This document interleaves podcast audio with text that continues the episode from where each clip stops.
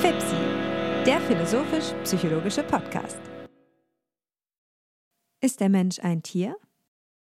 Herzlich willkommen, meine Damen und Herren, zu einer neuerlichen Folge von FIPSI, unserem Podcast, der sich mit Philosophie und Psychologie auseinandersetzen möchte. Ich begrüße, wie gewohnt, an meiner Seite Hannes Wendler. Hannes, wie ist die Lage? Die Lage ist gut, Alexander. Ich freue mich hier zu sein. Wir wollen uns heute einem Thema widmen, das in deinem Expertisebereich liegt. Es ist ein Thema, das heutzutage mehr denn je die Welt fasziniert, denn wir lassen sicherlich äh, aus gutem Grund heutzutage die in der westlichen Gesellschaft die Tiere an unsere Seite mehr als das zuvor der Fall gewesen ist. Das hat meines Erachtens allein schon soziologisch betrachtet mit dem Umstand zu tun, dass, ähm, dass wir aus einer Agrargesellschaft über eine Industriegesellschaft zu dem Punkt gekommen sind, an dem die Personen in der Gesellschaft, die die Tiere allein als Nutztiere betrachten, immer weniger geworden sind. Ich bin mir nicht sicher, wie viel Prozent der beispielsweise deutschen Bevölkerung heutzutage noch alltäglich mit Nutztieren zu tun hat, aber das Tier ist doch in unserer Gesellschaft zu einer ähm, Rolle übergegangen, in der es eben nicht mehr nur darum geht, aus ihm einen Nutzen zu gewinnen und vermutlich haben heutzutage in Deutschland um ein hundertfaches mehr Menschen mit Hauskatzen und Haushunden zu tun, als mit Kühen oder Schweinen, die geschlachtet werden müssen. Und ähm, natürlich ist diese Problematik nicht darauf zurückzuführen und vor allen Dingen auch nicht die philosophische Frage darauf zurückzuführen, die wir heute stellen ähm, wollen, dass hier soziologische Veränderungen im Hintergrund stattgefunden haben. Aber ich glaube doch, dass es so ist, dass die Aufmerksamkeit für das Thema eine gewisse Sensibilität der Gesellschaft ähm, voraussetzt und eine Bevölkerung, in der das Tier von vornherein immer schon in, einem, in einer Rahmung wahrgenommen wird, in der es notwendig ist, es von oben herab zu betrachten und nicht sozusagen auf Augenhöhe zu betrachten, ist eine verhältnismäßig anspruchsvolle Voraussetzung, um die Transformationen vorzunehmen. Damit will ich natürlich nicht sagen, dass es unmöglich sei, in einer Agrargesellschaft über die Tiere in einer philosophischen Weise nachzudenken. Ganz im Gegenteil glaube ich, dass auch schon im Mittelalter äh, Beispiele Bestand gehabt haben, wie etwa ähm, Hildegard von Bingen oder ähm, der heilige Franz von Assisi, die ja für ihre Naturtheologie und Naturphilosophie bekannt geworden sind, sodass auch hier schon die Möglichkeit angelegt äh, war, sich mit dem Tier auseinanderzusetzen aber äh, heutzutage sind die Zeichen der Zeit doch andere und es zeigen sich an vielen Stellen der Gesellschaft Perspektiven auf, um über das Thema zu sprechen. Aber es geht uns nicht nur um das Tier, es geht uns vor allen Dingen auch um den Menschen. Und das macht unsere heutige Sitzung zu einer anthropologischen, einer, ähm, einer Sitzung, die die Frage danach stellt, was uns in unserer Wesenheit auszeichnet, dass wir hier sind, dass wir miteinander sprechen können, dass wir eine Geschichte teilen, dass wir uns auf Vergangenes und auf Zukünftiges beziehen können. All diese Dinge sind ähm, klassische Referenzpunkte für die Bestimmung des Menschen in seinem Wesen. Aber die Frage, die wir uns heute eben stellen wollen, ist, wie diese beiden im Verhältnis zueinander stehen, Mensch und Tier. Und ich glaube, dass es an dieser Stelle genau eine äh, großartige Möglichkeit ist, dass du, der du dich mit diesem Thema ausführlich auseinandergesetzt hast, uns in das in die Problematik und in das Thema genau einführen kannst. Insofern, Hannes, bitte zeig uns doch einmal auf, was diese Debatte um, den, um das Wesen des Menschen in Bezug zu seiner Tierhaftigkeit ausmacht. Ja, vielen Dank für die Hinführung. Also ich würde gerne bei einem Punkt anschließen, den du auch genannt hast, nämlich den der, ähm, der Zeitgemäßheit dieses Themas.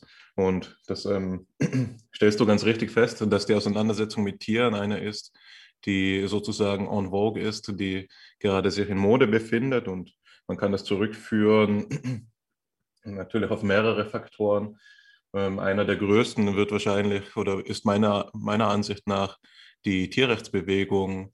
Und ähm, die ist ja so in den 80er Jahren hat sie Fahrt aufgenommen. Ein Schlüsselwerk in diesem Zusammenhang ist von Peter Singer eben Animal Liberation gewesen, in dem er ein präferenzutilitaristisches Kalkül entwickelt hat, nachdem eben ähm, alle Träger des Personenstatus ähm, für moralische Fragen berücksichtigt werden müssen. Und diesen Personenstatus bindet Peter Singer eben in seiner Theorie an das Aufweisen gewisser kognitiver Fertigkeiten mitunter, eben auch an gewisse Anforderungen an die Kontinuität des Bewusstseins. Und über diesen ähm, kognitionsbasierten Personenstatus ähm, holt er eben dann auch gewisse Tiere, nichtmenschliche Tiere in den Geltungsbereich ähm, der Moral ein. Zum Beispiel argumentiert Peter Singer in der Art, dass Tiere wie Schweine oder Affen vergleichbare kognitive Fähigkeiten aufweisen wie Kleinkinder bei Menschen oder wie gewisse behinderte äh, Menschen.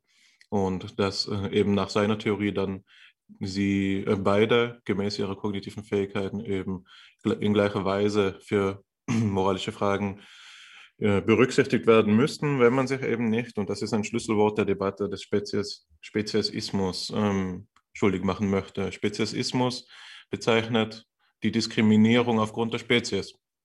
Nicht wahr? Also wenn ein Tier, das kein menschliches Tier ist, ähm, sagen wir, getötet werden darf, ohne dass das unter Recht strafbar ist, dann wäre das nach Peter Singers Argumentation speziesistisch, wenn es denn vergleichbare kognitive Fähigkeiten aufweist wie ein Mensch, dem man eben nicht mir nichts, dir nichts abmuxen darf.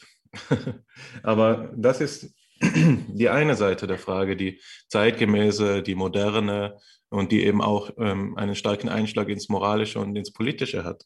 Die Frage nach dem Tier ist aber äh, selbstredend sehr viel älter und ähm, lässt sich auf Aristoteles zurückführen oder auch auf Plutarch, Plutarch beispielsweise mit seiner Schrift, die es im Reklamverlag gibt in, in dieser Reihe. Was bedeutet das alles?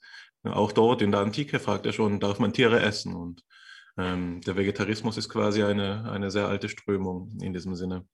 Ähm, aber auch bei Aristoteles eben findet sich die Frage nach dem Tier äh, bis ins Wesen verquickt mit der Frage nach dem Menschen. Und das hat damit zu tun, wie Aristoteles Wesensdefinitionen auffasst, nämlich eine Wesensdefinition im aristotelischen Sinn funktioniert so, dass man auf der einen Seite der, die nächsthöhere Gattung, das Genus Proximum, angeben muss und auf der anderen Seite die Differentia Specifica, das heißt den, ähm, den wesentlichen Unterschied, ähm, den spezifischen Unterschied angeben muss. Also wenn man die Definition des Menschen nach aristotelischem Schema formulieren will, dann macht man das klassischerweise in der klassischen Interpretation so, dass man auf die nächsthöhere Gattung schaut, die Tiere, und auf die spezifische Differenz, die Vernunft oder das politische Tätigsein nach den zwei klassischen Formulierungen ähm, verweist und dann durch die Kon also Kontraktion beider ähm, Angaben eben die Wesensdefinition des Menschen er erhält, sodass man sagen kann, ähm, animal rational, das vernünftige Lebewesen, das vernünftige Tier.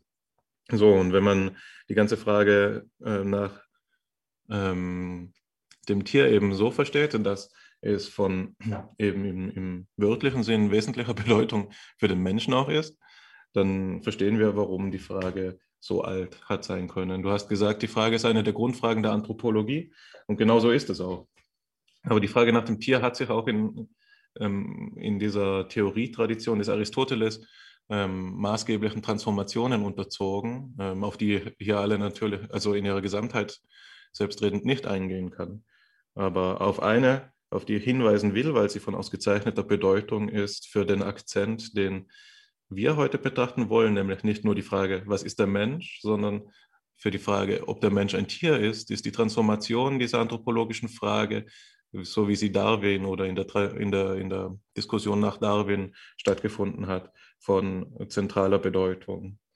1859 veröffentlicht Darwin sein ähm, epochemachendes Werk Origin of Species, in der er eine, ein Argument dafür entfaltet, wie es einen graduellen, kontinuierlichen Übergang zwischen allen Tieren gibt. Und in diesem Sinn eben wird der Mensch hier als ein Tier unter anderen Tieren aufgefasst. Das alte Bild, das für die aristotelische Metaphysik noch maßgeblich war, der Scala Naturae, also der stufenweisen Betrachtung des Lebendigen, des Natürlichen, ähm, setzt Darwin ein das Bild des Baumes entgegen, also der Lebensbaum. Es ist nicht mehr so, dass unsere Naturbetrachtung gestuft ist, sondern sie ist graduell und verästelt sich immerfort, sodass eben nach der darwinischen Auffassung die Entstehungslinie des Menschen mit der der übrigen äh, Tiere auf einen gemeinsamen Vorfahren hin konvergiert, sodass alles Lebendige in einer genetischen Kontinuität ähm, sich befindet. Und diese genetische Kontinuität ähm, ist hier im doppelten Sinne aufzufassen. Also man denkt, wenn man in diesem evolutionstheoretischen Kontext genetisch hört, vermutlich an die Gene.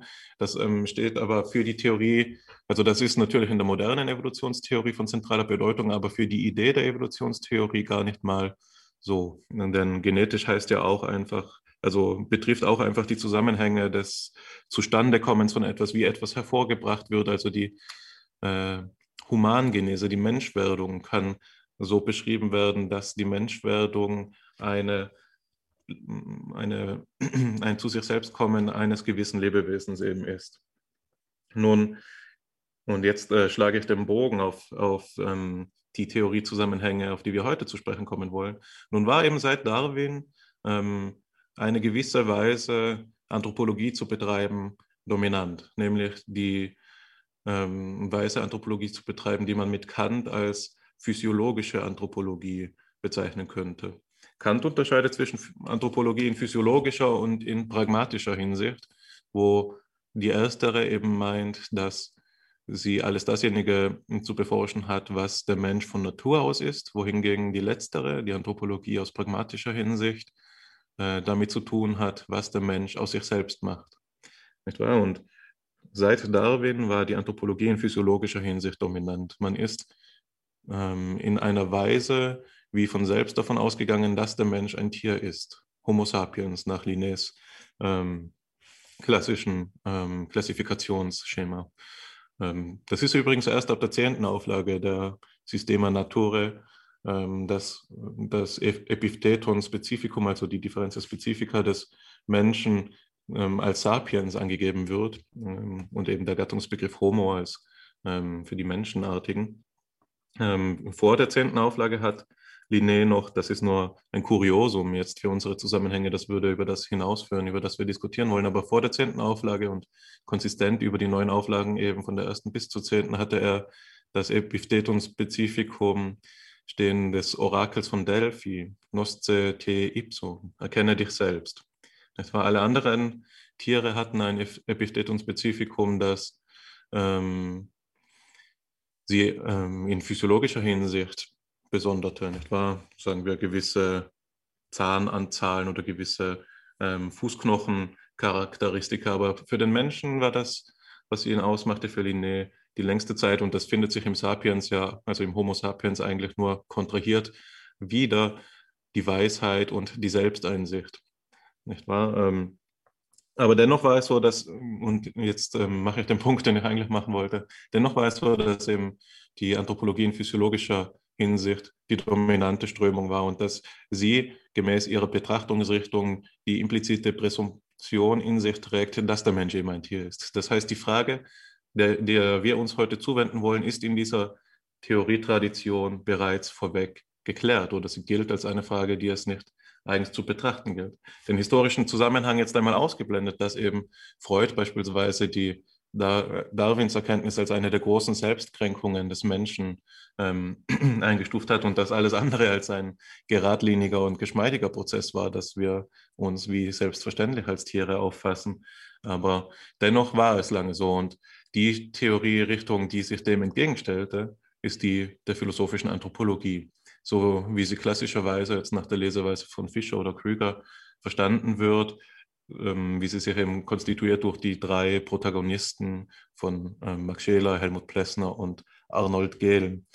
Diese Tradition Richtung stellt sich der Auffassung, dass der Mensch nur ein Tier ist oder bloß ein Tier entgegen, indem sie eben eine zentrale Unterscheidung ins Feld führt, auf die wir dann später zu sprechen kommen werden, zwischen Wesens- und Gattungsbegriff des Menschen. Nicht wahr? Also der Mensch hat neben seinem Tiersein noch einen Wesensbegriff, sodass man nicht sagen kann, nach der Auffassung der philosophischen Anthropologie, dass der Mensch nur ein Tier ist, sondern man muss es etwas differenzierter angeben. Man muss so etwas sagen wie, der Mensch ist immer auch, aber niemals nur ein Tier. Und es gibt da noch etwas mehr an ihm, nämlich vielleicht gerade das, was ihn wesentlich auszeichnet, dieses Kuriosum des Sapiens, des Noscete Ipsum, dieses Kuriosum der Rationalität, also das eigentlich äh, wirklich spezifisch menschliche, das nur ihm zukommt, nur dem Menschen und sonst keinem anderen Tier.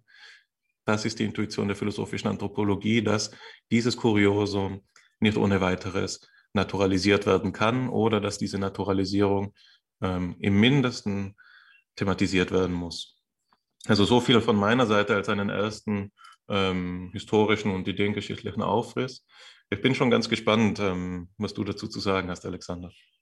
Es zeigt sich unmittelbar die Dichte des Themas. Ich glaube, dass wir hier einige Arbeit noch leisten müssen, um den äh, Boden vorzubereiten, um hier den Boden zu pflügen damit es uns auch gelingt, transparent vor, vor unserem Publikum die Problematik aufzuzeigen. Also wie es oft so in der Philosophie ist, ist das, was wir gerade betreiben, eine sukzessive Auflösung der impliziten Selbstverständlichkeiten, die dieser Satz, der doch so trivial zu sein scheint, in sich birgt. Ist der Mensch ein Tier? Hier könnten wir sagen, dass die Begriffe Mensch und Tier jeweils für gemeinhin Selbstverständlichkeiten gehalten werden. Und jetzt ist die Philosophie eben der Stachel im Fleisch der Selbstverständlichkeit und sagt, der Begriff des Menschen ist keiner, der trivial ist. Aber, und das ist etwas, was du jetzt schon zu, anzukündigen begonnen hast, äh, das Tier ebenso wenig und wir könnten sogar, und das ist natürlich, äh, schießt über unseren Rahmen hinaus, so weit gehen zu sagen, dass die Copula, dass das Ist-Tier ähm, gleichermaßen fragwürdig ist. Das würde uns in die Fundamentalontologie führen, würde danach fragen, was liegt jenseits der Anthropologie, was sind die Grundlagen der Anthropologie. Und mit Heidegger könnten wir es durchaus machen, wenn wir uns beispielsweise ähm, Kant und das Problem der Metaphysik anschauen, dann würden wir genau an diesen Punkt kommen, in dem die äh, Anthropologie in Ontologie umschlägt. Aber das sei hier erst einmal ausgeklammert.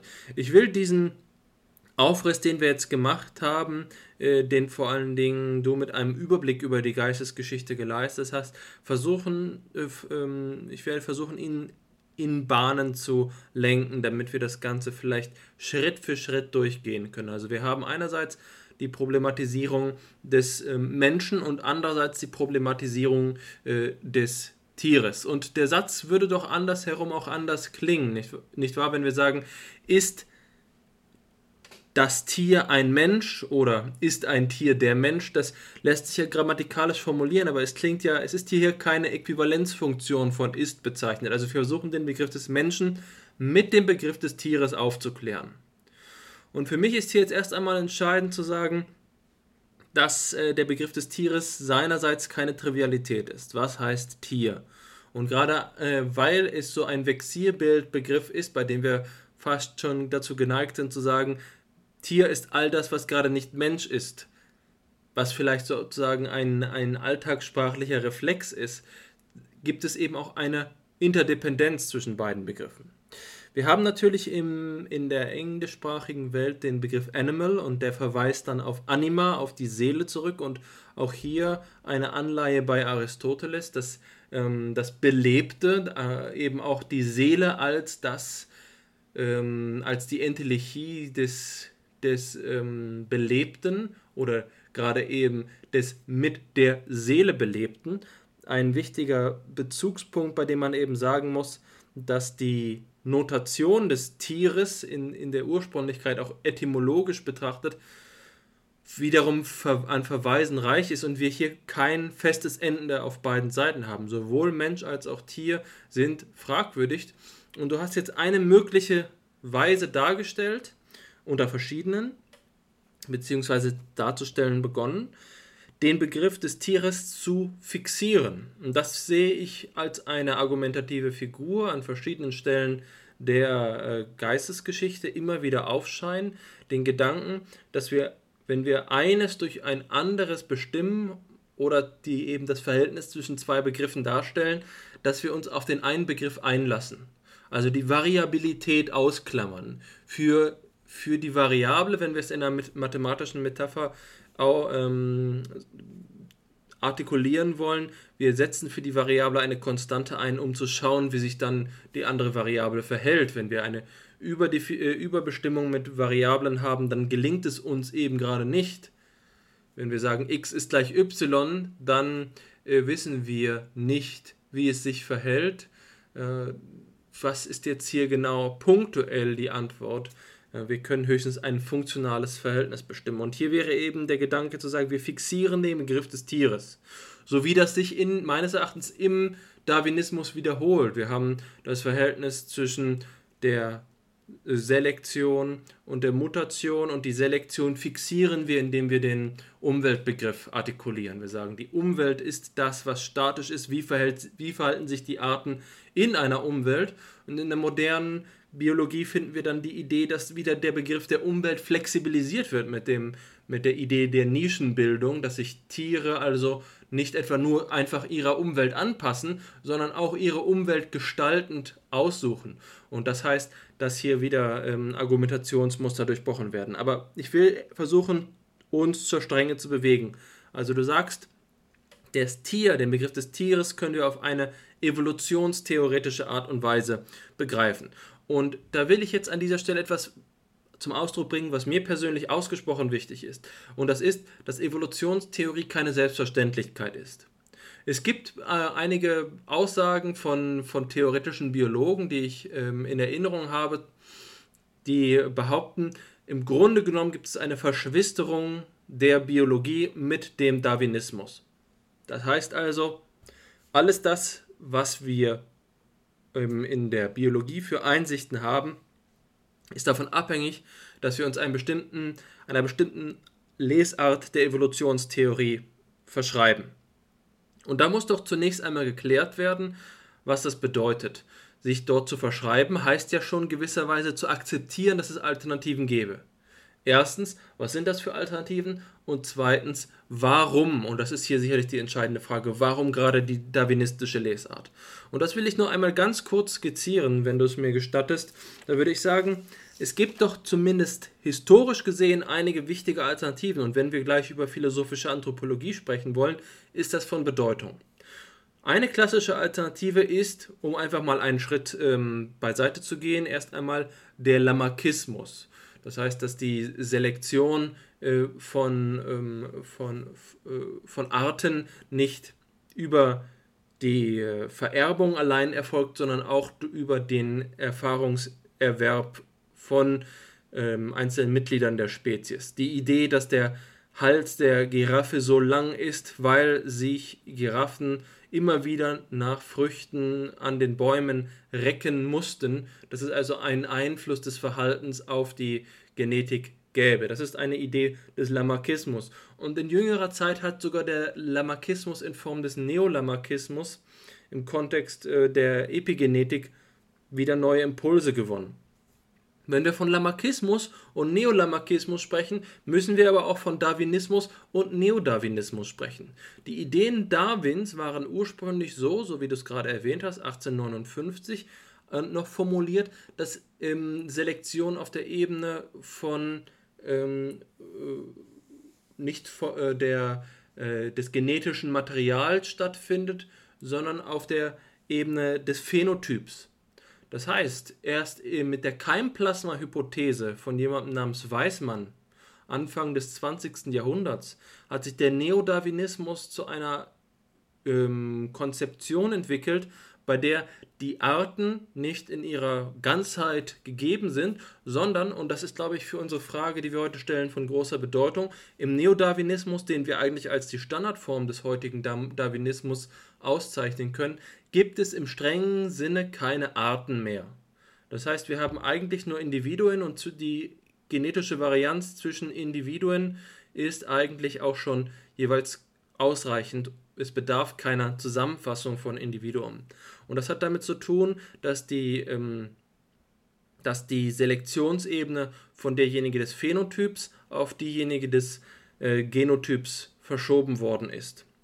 Und eine spannenderweise dritte Alternative neben Lamarckismus und Darwinismus, Neodarwinismus ist so etwas wie die sogenannte Orthogenese. Orthogenese ist eine biologische Theorie, die von jemandem entwickelt worden ist mit dem Namen Eimer. Und die Eimersche Hypothese ist, dass es eine immanente Gerichtetheit des Lebens gibt.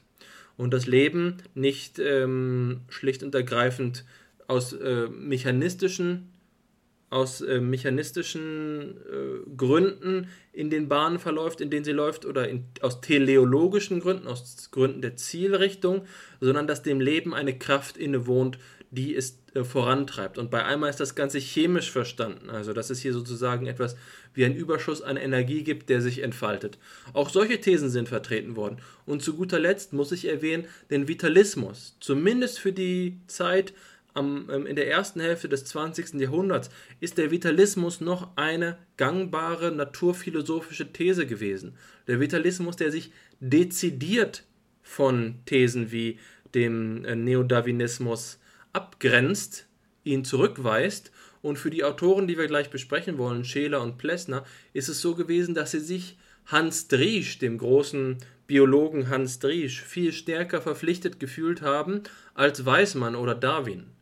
Und Hans Driesch war eben jemand, der den Vitalismus vertreten hat. Auch hier nicht identisch, aber ähnlich der These von Eimer, dass es ähm, eine Kraft im Leben gibt, die das Leben gestaltet und das Leben eben insofern gestaltet, als zum Beispiel, und das ist ein berühmtes Experiment von Hans Driesch, als dass man Seeigeleier, also Eier von der, von der Tierart Seeigel, halbieren kann und sich dann die Frage äh, ergibt, entsteht daraus dann ein halber Seeigel, verkümmert der, äh, das Ei oder, oder, kann es überhaupt existieren?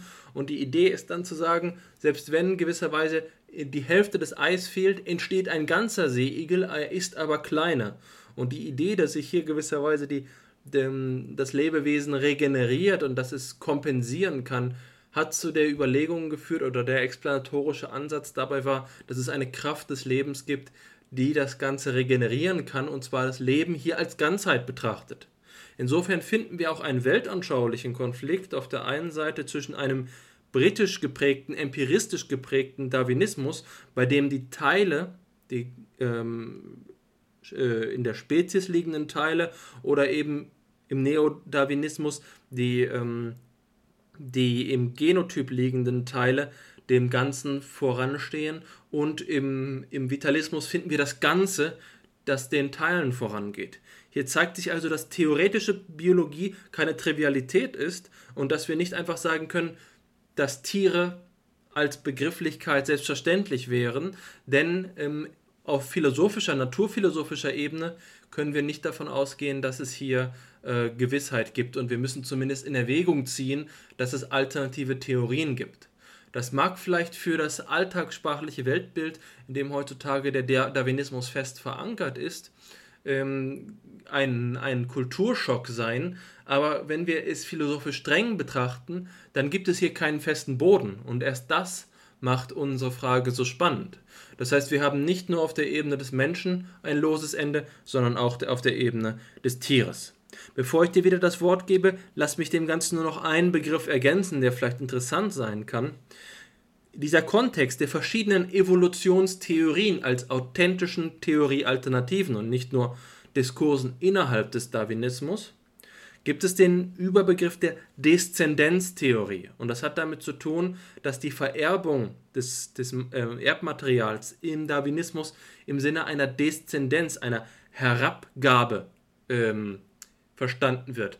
Aszendenztheorien wären sozusagen das natürliche Gegenstück, ein Hinaufstreben, nicht aus der Vergangenheit der äh, Erbanlage in die neue Generation, sondern wie gesagt im, in der Idee einer Richtung in der Eimerschen Hypothese oder eben im Vitalismus, einer in dem Leben innewohnenden Entwicklungsrichtung, wobei man, wie gesagt, klar unterscheiden muss die Idee einer Richtung von der Idee eines Ziels, wie wir es beim Lamarckismus eben äh, eher die Idee vertreten haben, dass es hier darum geht, dass das Individuum sich in seiner individuellen Zielrichtung auf, die, auf den evolutionären Prozess auswirken kann. Also hier einmal mehr unsere philosophische Aufgabe besteht darin, äh, Verwirrung zu stiften und erst einmal das Feld zu, zu erweitern, um dann die Frage in ihrer Brisanz artikulieren zu können. Ich denke, wir müssen aufpassen, nicht der Gefahr anheimzufallen, einen allzu differenzierten historischen Überblick zu geben und die Frage dabei aus dem Blick zu verlieren. Also ich ähm, gebe dir ganz recht, was du sagst über die Nichttrivialität der theoretischen Biologie, ähm, ist vollkommen richtig. Und dass ähm, die äh, Frage danach, was das Tier ist, genauso wenig selbstverständlich sein darf wie die Frage danach, was der Mensch ist ist äh, aus philosophischer Warte heraus klar. Ähm, wieso habe ich den An Ausgangspunkt bei Darwin genommen und der Evolutionstheorie gar nicht so sehr, weil ähm, das die Theorie meines Herzens wäre oder weil ich davon zweifellos überzeugt wäre, sondern ganz einfach aufgrund ihrer Wirkkraft und ihrer ähm, doch Dominanz im gegenwärtigen ähm, Diskurs, auch in der theoretischen Biologie. Nun, die Frage nach dem Tier und dessen, dessen Nicht-Selbstverständlichkeit ist auch eine, die man ähm, genuin philosophisch einholen kann. Beispielsweise ähm, geschieht das so bei Jacques Derrida, der in seinem relativ spät erschienenen Werk, nach, in dem er fragt, ähm, das Tier aufgrund des nicht bin, ähm, irgendwie so heißt das, L'animal que donc je suis, oder ich glaube, das ist der Titel. Ähm, in dieser Schrift stellt er eben, er prägt er den Neologismus des Animo. Ähm, Animaux schreibt sich wieder, also hört sich an wie der Plural vom französischen Tiere, schreibt sich aber ähm, nicht nach der herkömmlichen Grammatik, sondern es wird geschrieben A-N-I-M-O-T statt Animaux, also A-U-X am Ende. Und durch diesen nur in der Schrift sichtbaren Unterschied versucht Derrida zum Ausdruck zu bringen, dass die Pluralität der, der Tiere nicht auf ein Generalsingular zu bringen ist. Man kann nicht für ihn sagen, das Tier und dabei noch sinnvoll sprechen. Und der Grund dafür ist, dass der Derrida eben meint, dass das, was das Tier ist, nicht von vornherein ausgemacht ist, sondern dass das, was das Tier ist, sich in einer Pluralität von Begegnungen zeigt. Und sein Standpunkt ist noch einer, der sich weiter radikalisiert, indem er sagt, dass erst, und daher dieser Titel des Buchs, dass das, was der Mensch ist, sich erst dadurch zeigt, dass er dem Tier ins Angesicht schaut. Er sagt, ähm, dort gibt es diese ähm, berühmt gewordene Anekdote in diesem Werk, in der Derrida die Begegnung mit seiner Katze beschreibt im Badezimmer. Ähm, das heißt, er kommt aus der Dusche, ist nackt und sieht sich im Spiegel von seiner Katze gesehen und sein erster Impuls ist, sich zu schämen, weil dieser Blick ihn trifft, noch bevor und auch schon getroffen hat, noch bevor Derrida es eben selbst gemerkt hat, dass er angeblickt wurde und er fast oder bringt diese Szene auf den Punkt, indem er sagt, dass das Tier uns ansieht und das Denken vielleicht da beginnt. Also für Derrida ist, Derrida würde so weit gehen, um zu sagen, dass dem Tier in irgendeiner Weise eine Priorität zukommt, in, dem, ähm, in der Weise, in der es uns affiziert. Und ich glaube, dass ein Bogen geschlagen werden kann von dieser Nicht-Selbstverständlichkeit des Tieres und der Vorgängigkeit des Tieres auf die Nicht-Selbstverständlichkeit des Menschen. Denn wenn wir sagen, dass der Mensch ein Tier ist und wir das evolutionstheoretisch aufrollen oder aus ähm, einer der anderen Positionen, die du genannt hast, die unterscheiden sich in dieser Hinsicht nicht. Der Lamarckismus gleich wenig wie der Neodarwinismus, der Vitalismus, die Orthogenese-Ansicht, was auch immer. Alle diese Theorien gehen in einer Weise immer noch davon aus, dass das Tier ähm, begreifbar ist und dass jedwede Verborgenheit des Tieres ähm, äh, zwar gegeben sein mag, aber doch vorläufige Art ist. Der eine große Ausreißer in dieser Liste ist meiner Ansicht nach oder meines Verständnisses dieses äh, Zusammenhanges, und das ist sicherlich nicht erschöpfend, aber meines Verständnisses nach ist der Vitalismus, indem der Vitalismus nämlich von einer auch, ähm, auch von einer unbegreifbaren Natur des Lebensdranges ausgeht, erlaubt er für so etwas wie einen Tierbegriff, der nicht selbstverständlich ist, also ein Tierbegriff, der etwas Unergründliches an sich trägt und so verstanden würde die, ähm, ähm, Einordnung des Menschen als ein Tier ihn auch noch nicht aufklären. Das heißt, anders als äh, es du da skizziert hast, erlaubt der, äh, erlaubte der Vitalismus es nämlich, und ich glaube, daher hat er so eine große Rolle für Ceylon Plessner zum Beispiel, erlaubt der Vitalismus es, den Menschen in seiner Auffassung als Tier, in seiner Auffassung als Lebewesen noch nicht letztgültig zu fixieren. Und diese Nicht-Festgestelltheit des Menschen ist ja zugleich ein, eines der Grunddikten, äh, Diktum, ist ein, ein Grunddiktum ähm, der Lebensphilosophie, wie sie eben Friedrich Nietzsche geprägt hat mit seinem berühmten Aphorismus. Ich glaube, er ist aus der fröhlichen Wissenschaft, in der er, wo er eben sagt, der Mensch ist das nicht festgestellte Tier. Und damit bringt er genau das zum Ausdruck. Erstens, äh, mehr, mehrere Dinge, nämlich erstens, dass dasjenige, was das Tier ist, nicht dazu hinreicht, den Menschen letztgültig ähm, zu bestimmen, aber auch, dass ähm, der Mensch äh, sich erst zu dem machen muss, was er überhaupt ist. Das heißt, diese Bestimmung, diese lebensphilosophisch-vitalistische Bestimmung des Menschen als Tieres ähm, bekommt dann plötzlich so einen Zug, der, ähm, den man beschreiben könnte ähm, als einen als ein Werdewesen. Also der Mensch wird durch seine äh, Nicht-Selbstverständlichkeit und durch sein Rückverwiesensein auf das andere seiner selbst, welches das Tier eben ist, zu so etwas, zu so einem Sein, denn, das sich um es selbst zu sein, von anderen Dingen abgrenzen muss, von anderen Dingen selbst her verstehen muss. Und durch diese lebensphilosophische äh, Gedankenfigur will ich den Bogen schließen auf einen Kommentar, den du am Anfang deiner historischen, ähm, deines historischen Aufrisses gemacht hast, den ich äh, für den zentralen befinde. Nämlich da hast du gefragt, was ist denn mit dem Wort ist in dieser Formel, ist der Mensch ein Tier? Und dass in diesem ist sich gewissermaßen ähm, die Ausgangspunkte ähm, explizieren lassen, von denen her wir denken. Und ich denke, die Evolutionstheorie und so auch die großen, größten Teile der Biologie gehen in diesem Ist davon aus, dass es dass den naturwissenschaftlichen Zugang ähm, das Primat zukommt und dass diese Erkenntnisse, die äh, Vermögens, äh, Vermöge messender und feststellender Methodologien gewonnen werden können, epistemisch in der Weise privilegiert sind, als dass sie ähm, weniger zweifelsanfällig sind. Und dass das, was der Mensch ist, insofern es eben auch ähm, hermeneutische Methodologien bedarf, um zu einem Selbstverständnis des Menschen zu kommen oder eben auch einfach geisteswissenschaftliche Methodologien und introspektive Daten müssen herangezogen werden und so weiter, dass dieser, ähm, dass dieser ganze Zugang weniger ähm, zweifelsfrei ist, zweifelsgefeit ähm, ist und dafür auch epistemisch sekundär.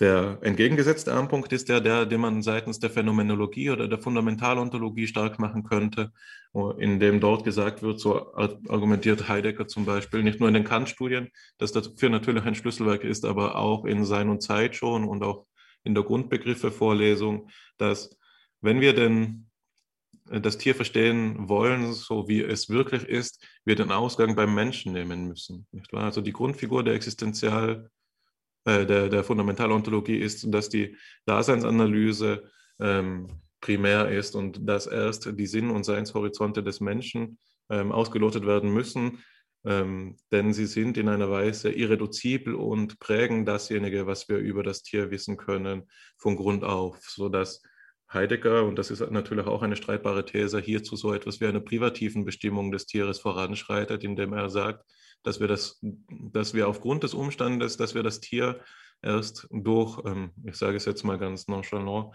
durch unsere Brille sehen, durch die Brille des Anthropomorphismus. Mhm.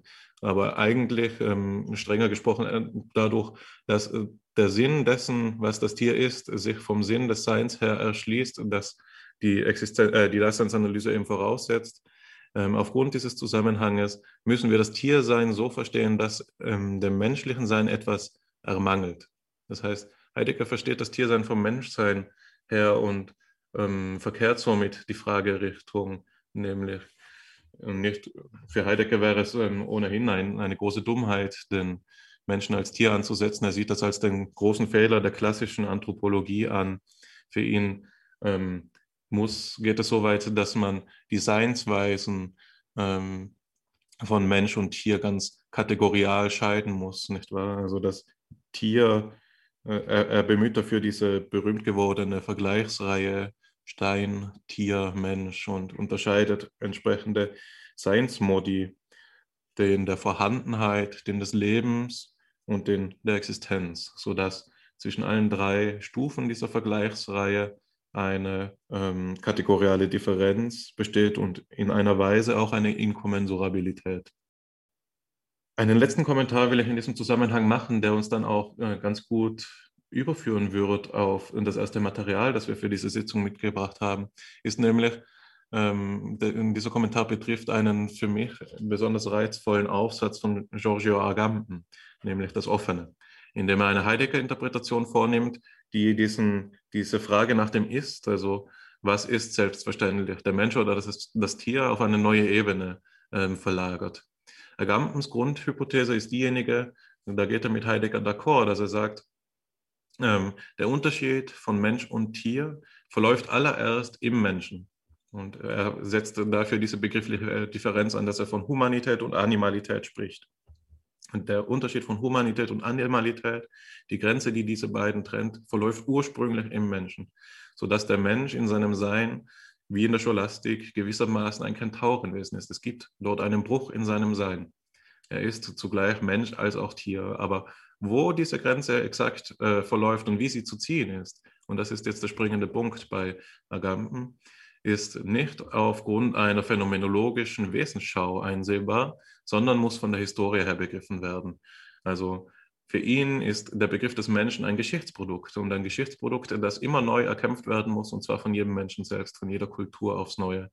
Und der, die Weise, wie dieser Begriff des Menschen historisch ähm, hervorgebracht wird, ist für Agamben einer, ähm, der sagt, äh, der so vonstatten geht, dass entweder das ähm, schon Menschliche in den, äh, aus dem Bereich des Menschlichen ausgeschlossen wird oder das gerade nicht Menschliche in den, Begriff, in den Bereich des Menschlichen eingeschlossen wird. So, sodass beispielsweise die Frage nach den Wolfskindern ähm, so ausgehandelt werden kann, dass sie gerade noch menschlich sind nach einer gewissen Auffassung und dann ähm, ausgeschlossen werden oder dass man lange Zeit meinte, ja, jemand, der so behaart ist und kein Wort irgendeiner bekannten Natursprache spricht, kann kein Mensch sein und dann eben aufgrund biologischer Untersuchungen diese ähm, Wolfskinder, wie man eben durchaus auch abwertend sagt, doch in den Bereich des Menschen einschließt. So für Agamben ist der Begriff des Menschen ein zutiefst ähm, changierender, einer, der ähm, eigentlich Ausdruck eines Kampfes ist und der sich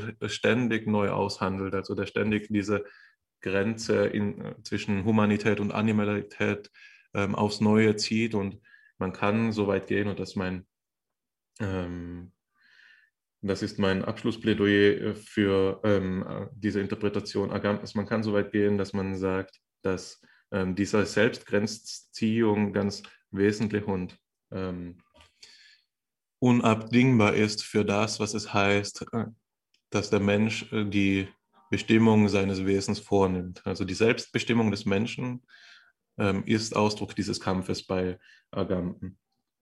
Nun, jetzt ähm, habe ich äh, gleich, jetzt haben wir die letzten Wortbeiträge viel Zeit darauf verwendet, verschiedene Möglichkeiten ins Feld zu führen, wie wir diese Frage dezentrieren können, also wie wir sie von ihrer vermeintlichen Einfachheit auf eine bodenlose, scheinbar bodenlose Nicht-Selbstverständlichkeit ähm, zurückführen. Das heißt, wir haben jetzt ähm, viele implizite Präsumptionen expliziert und sind dabei immer wieder auf einen Zusammenhang zu sprechen gekommen, nämlich auf den Zusammenhang, dass es im Wesen des Menschen so etwas gibt wie einen Bruch. Und eine historisch, meines Wissens nach, ähm, eine der frühesten Quellen, ich glaube, es ist sogar die erste, die diesen Unterschied Verzeihung, die diesen Unterschied ähm, ganz prägnant aus, aufs Wort bringt, ist derjenige, ähm, ist der Aufsatz von Scheler über die Stellung des Menschen im Kosmos. Dort unterscheidet er zwischen Wesens- und Gattungsbegriff des Menschen. Und das ist eine Stelle, die äh, denkgeschichtlich so brisant ist, dass wir sie nicht vorenthalten wollen. Also das wäre das erste Material für diese Sitzung und ich würde dich bitten, Alexander, wenn du so freundlich wärst, sie uns doch kurz ähm, vorzustellen und vielleicht gleich zu kommentieren. Das mache ich mit großem Vergnügen, denn Scheler ist für mich ein sehr wichtiger Bezugspunkt meines eigenen Denkens. Wir sind also an dem Punkt jetzt angekommen, an dem wir die Frage zerschlagen haben, philosophisch zerschlagen haben, und doch ist hier noch ein Rest übrig geblieben. Ein Rest, ähm, bei dem wir sagen würden, warum ist die Frage überhaupt noch relevant? Und das ist gerade, denke ich, das Faszinosum, dass wir uns so sehr bemühen können, die Frage nach dem Menschen äh, zu dekonstruieren, wie wir wollen. Am Ende sind wir doch auf sie zurückverwiesen, weil es uns dabei um uns selbst, um, um uns selbst geht. Und das ist sicherlich auch ähm, der Grund, weswegen Kant einmal davon gesprochen hat, dass äh, die Anthropologie die wichtigste und grundlegendste aller philosophischen Disziplinen ist und die Voraussetzung für alle anderen schafft. Das ist nicht nur der epistemologische Umstand, dass wir äh, um die Voraussetzungen unseres eigenen Denkens als Handwerkszeug aller weiteren Einsichten zu verstehen, uns als Denkende verorten müssen, uns als Denkende artikulieren müssen, sondern es geht darüber hinaus. Es geht darum, dass wir durch die Auseinandersetzung mit unserer eigenen Menschlichkeit erst einmal den Anhaltspunkt dafür gewinnen, wo wir überhaupt in der Welt auf einen archimedischen Punkt stoßen könnten. Wenn der nämlich irgendwo ist, dann ist er, ähm, dann ist er mit uns in Beziehung und Insofern müssen wir uns in unserem Verhältnis zu ihm bestimmen und das setzt voraus, dass wir auf den Begriff der Menschlichkeit ähm, äh, beziehen. An dieser Stelle jetzt das Zitat von Max Scheler aus der, wie äh, von dir bereits erwähnten, aus der Schrift Die Stellung des Menschen im Kosmos, eines äh, seiner Spätwerke, wobei es eben Spätwerk insofern ist, als er schon sehr früh gestorben ist.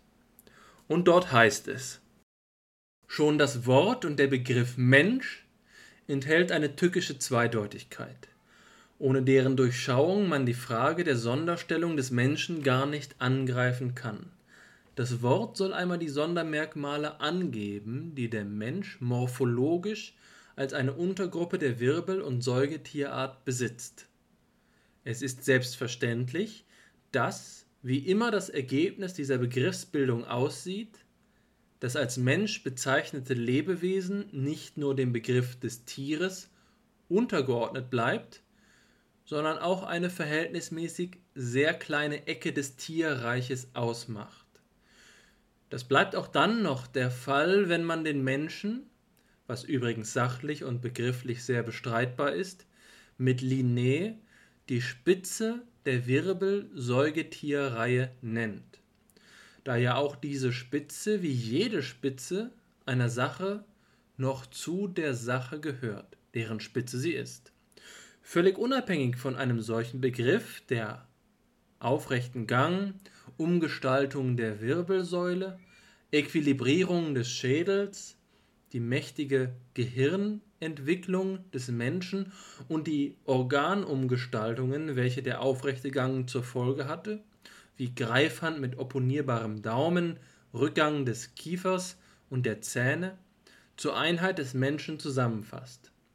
Bezeichnet aber dasselbe Wort Mensch in der Sprache des Alltags, und zwar bei allen Kulturvölkern, etwas total anderes, das man kaum ein zweites Wort der menschlichen Sprache finden wird, bei dem eine analoge Doppeldeutigkeit vorliegt.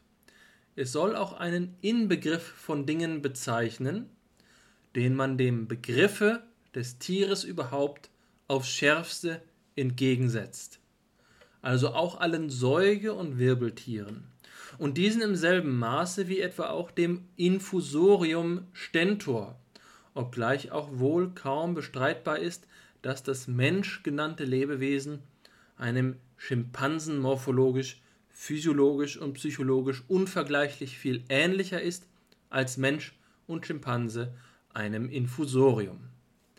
Hier endet Schelers Ausführung, die ungemein reich und dicht ist und bei der es viel zu erläutern gibt.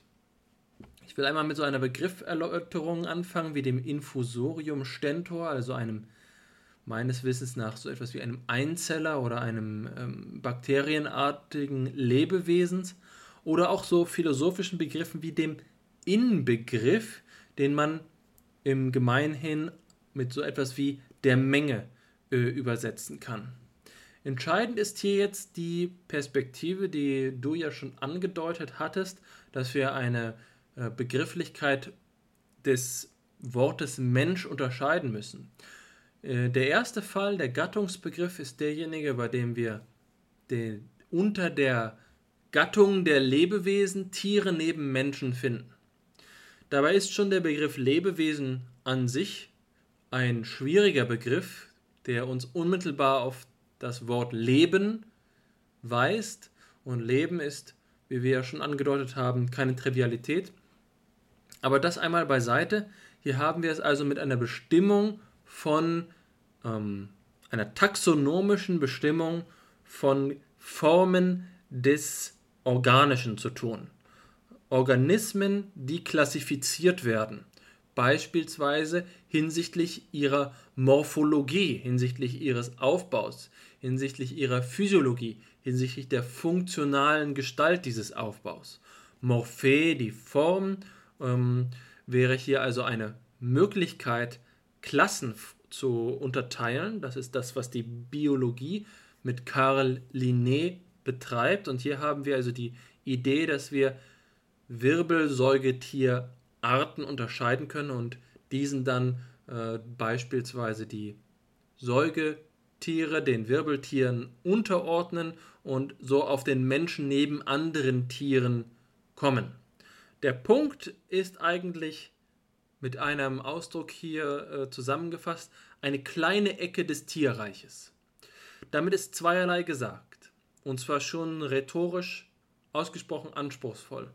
Kleine Ecke bedeutet hier nicht etwa, das ist einfach nur der Ort des Menschen, ähm, das ist die angemessene Klassifikation Homo sapiens sapiens, sondern es ist insbesondere eben der Widerspruch zum Gedanken der Sonderstellung. Und damit ist ähm, zugleich mit der Ecke der, ein, ein Bild gefunden für das, was Spitze genannt wird. Spitze als Höhepunkt, als äh, Krone der Schöpfung, eben noch Bestandteil derselben Ordnung, morphologisch strukturierten Ordnung und dementsprechend allenfalls prius inter pares, allenfalls erster untergleichen und somit eben gerade kein besonderes Lebewesen. Das ist also die Klassifikation, die organische Klassifikation des Menschen, der jetzt etwas anderes gegenübergestellt wird. Und die Frage ist nun, ob es einen Übergang gibt zwischen beiden Klassifikationen. Wir also sagen können, dass diese Ecke oder Spitze des der Einordnung des Menschen als Lebewesen aufgrund der Kombination von ungewöhnlichen Merkmalen gewisserweise einen Sprung rechtfertigt.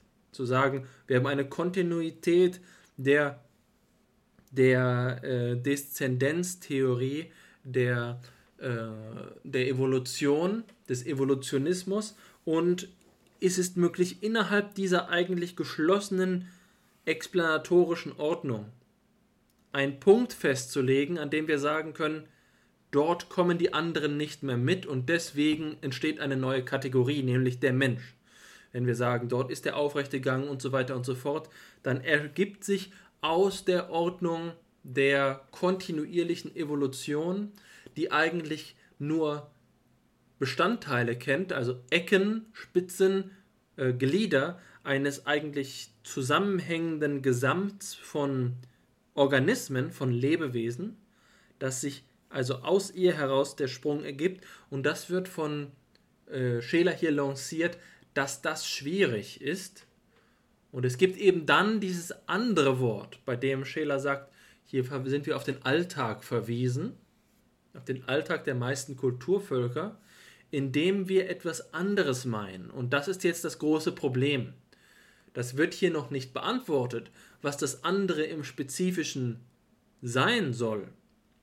Aber es ist also im Gedanken der Menschlichkeit als Menschlichkeit nicht nur die Zugehörigkeit zu einer Ecke aller möglichen oder wirklichen Organismen gemeint, sondern etwas dem gegenüber Fremdes, etwas wesentlich Verschiedenes. Und mit diesem wesentlich Verschieden ist eben der Hinweis gegeben auf das, ähm, das, den Wesensbegriff des Menschen, dass es hier einen Unterschied gibt, der Scheler an anderer Stelle davon sprechen lässt, dass äh, beispielsweise der, der Mensch das evolutionär Erste ist. Während man oft eben davon ausgeht, dass die Evolution sich auf eine, äh, in einem kontinuierlichen Selektionsprozess auf dasjenige Lebewesen hin orientiert, das am besten angepasst ist und da der Mensch den Selektionsprozess in gewisser Weise durch seine Vorherrschaft auf dem Erdenrund gewonnen hat, könnte man meinen, es sei doch das evolutionär Letzte, sagt Scheler, um es einfach nur die Pointe auszudrücken, dass die Möglichkeit des Menschseins schlechthin aus der evolutionären Ordnung gewisserweise herausfällt, weil es das Erste ist, weil der, weil die, der Möglichkeitsbegriff des Menschen alle anderen Facetten des Lebens umfasst. Und das ist eben gerade so etwas, wie wir es in dem Gedanken des Daseins als dasjenige, das ähm, wiederfinden, das das Sein selbst zu thematisieren vermag. Hier befinden wir uns also in dem Terrain, in dem die Philosophie über die Biologie hinausweist. Und es ist eine entscheidende Frage, und die möchte ich jetzt an dich weitergeben, wie dieser Sprung nicht nur innerhalb der evolutionären Ordnung, sondern gewisserweise aus der evolutionären Ordnung heraus zu denken ist. Ja, da gibst du mir natürlich eine Jahrtausendfrage ähm, zu lösen. Ähm, ich werde auf jeden Fall auch dazu, darauf zu sprechen kommen, ähm, was Scherers Position dazu ist und auch wie ich mich dazu positionieren würde. Aber zuvor will ich noch eine kleine Bemerkung auf das Zitat machen. Und zwar ähm, will ich den Unterschied, so wie Scheler ihn in, äh, vorstellt, zwischen natursystematischen und Wesensbegriff des Menschen noch einmal aufgreifen den wir ja als äh, Gattungsbegriff und Wesensbegriff jetzt thematisieren. Und Scheler schreibt dort ja, dass das, ähm, dass der Wesensbegriff so aufgefasst werden kann als Inbegriff alles dessen, was man dem Tiere, dem Begriff des Tieres aufs Schärfste entgegensetzt. Nun würde ich vorschlagen, dass wir das auch einmal ganz logisch ähm, interpretieren, insofern als dass ähm, das Menschliche in seinem Wesen hier nach der Passage von Scheler, so wie er es nahelegt, verstanden werden kann als alles das, was das Tier nicht ist. Oder als das genaue Gegenteil des Tieres. Und ähm, dabei soll es aber gleichsam noch ein Inbegriff sein.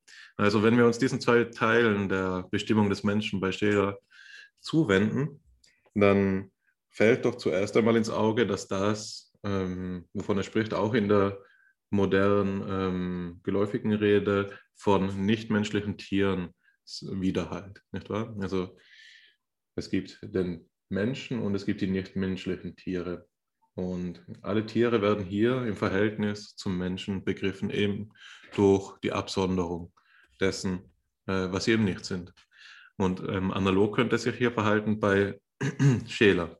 Und wenn man in den ähm, Argumentationsgang der Kosmos-Schrift schaut, ähm, verhält es sich tatsächlich so. Der Mensch kann als das verstanden werden, was die Tiere nicht sind. Und Scheler bestimmt die verschiedenen Seinsschichten nacheinander, beginnend beim Drang und bei dem physischen, hinauf über das Lebendige bis hin zum Geistigen, zum Mensch. Das ist auch seine Antwort dann so viel schon einmal vorweg, dass der Mensch sich gegenüber den Tieren durch den Geist auszeichnet und das, ähm, aber darauf komme ich gleich noch zu sprechen.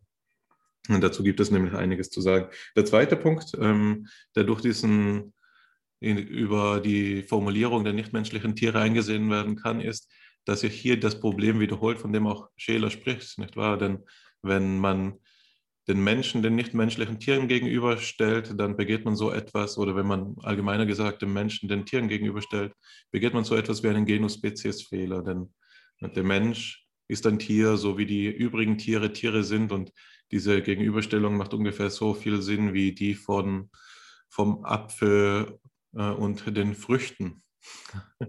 also der Apfel ist eine Frucht und insofern ähm, ist eine Teilmenge dessen, dem er aus Schärfste entgegengesetzt sein soll. Hier liegt eine logische Schwierigkeit.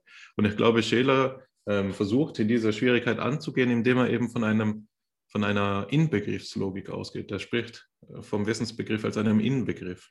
Und ein Inbegriff, so deutet das zum Beispiel Martin Heidegger aus, ähm, kann dadurch charakterisiert werden, dass er immer auch das Sein der im Ganzen wie auch den Fragenden mit einbezieht. Das heißt, indem der Begriff des Menschen ähm, vor, äh, als Inbegriff charakterisiert wird, hat der Begriff des Menschen ähm, auch das, also hat, verweist der Begriff des Menschen auf dasjenige zurück, dem er entgegengesetzt ist, so dass es für Scheler möglich ist, so etwas wie eine Spannung zu konstruieren. Also der Mensch ist durch seine Abgrenzung vom Tier zugleich das radikale Gegenteil, das aber ohne das Tierliche eben unverständlich würde. Und jetzt kommen wir eben zu diesem Punkt, den ich als die Jahrtausendfrage, ähm, den du mir als die Jahrtausendfrage gestellt hast. Was ist denn nun dieser Unterschied? Wie kann man ihn fassen?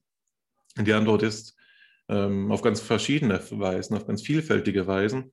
Die klassische Antwort ist natürlich die des Animal Rational, sodass es die Vernunft wäre, die den Menschen von den übrigen Tieren absondert und im weitesten Sinne alles, was aus ihr folgt, also die Reflexivität und die Selbstbestimmung. Der Tier, äh, bei Giorgio Agamben findet sich eine, auf den wir jetzt ja auch später noch zu sprechen kommen werden, eine Formulierung, in der er sagt, dass der Mensch das in seine Langeweile erwachte Tier ist der Begriff der Langeweile, den können wir hier vorweglassen, aber worauf es äh, hier ankommt, ist, dass die Vernunftbestimmung des Menschen immer einen Formalismus dieser Art beinhaltet oder impliziert, nämlich dass der Mensch qua Vernunftwesen dazu in der Lage ist, sich auch in seinen unvernünftigen Anteilen zu thematisieren und äh, sie durch die Vernunft durchdringen zu lassen, sodass man, und das bezieht sich nun auf die aristotelische Seelenlehre, davon sprechen kann, dass das Lebewesensein des Menschen durch sein Vernunft aufweisen von Grund auf verändert ist.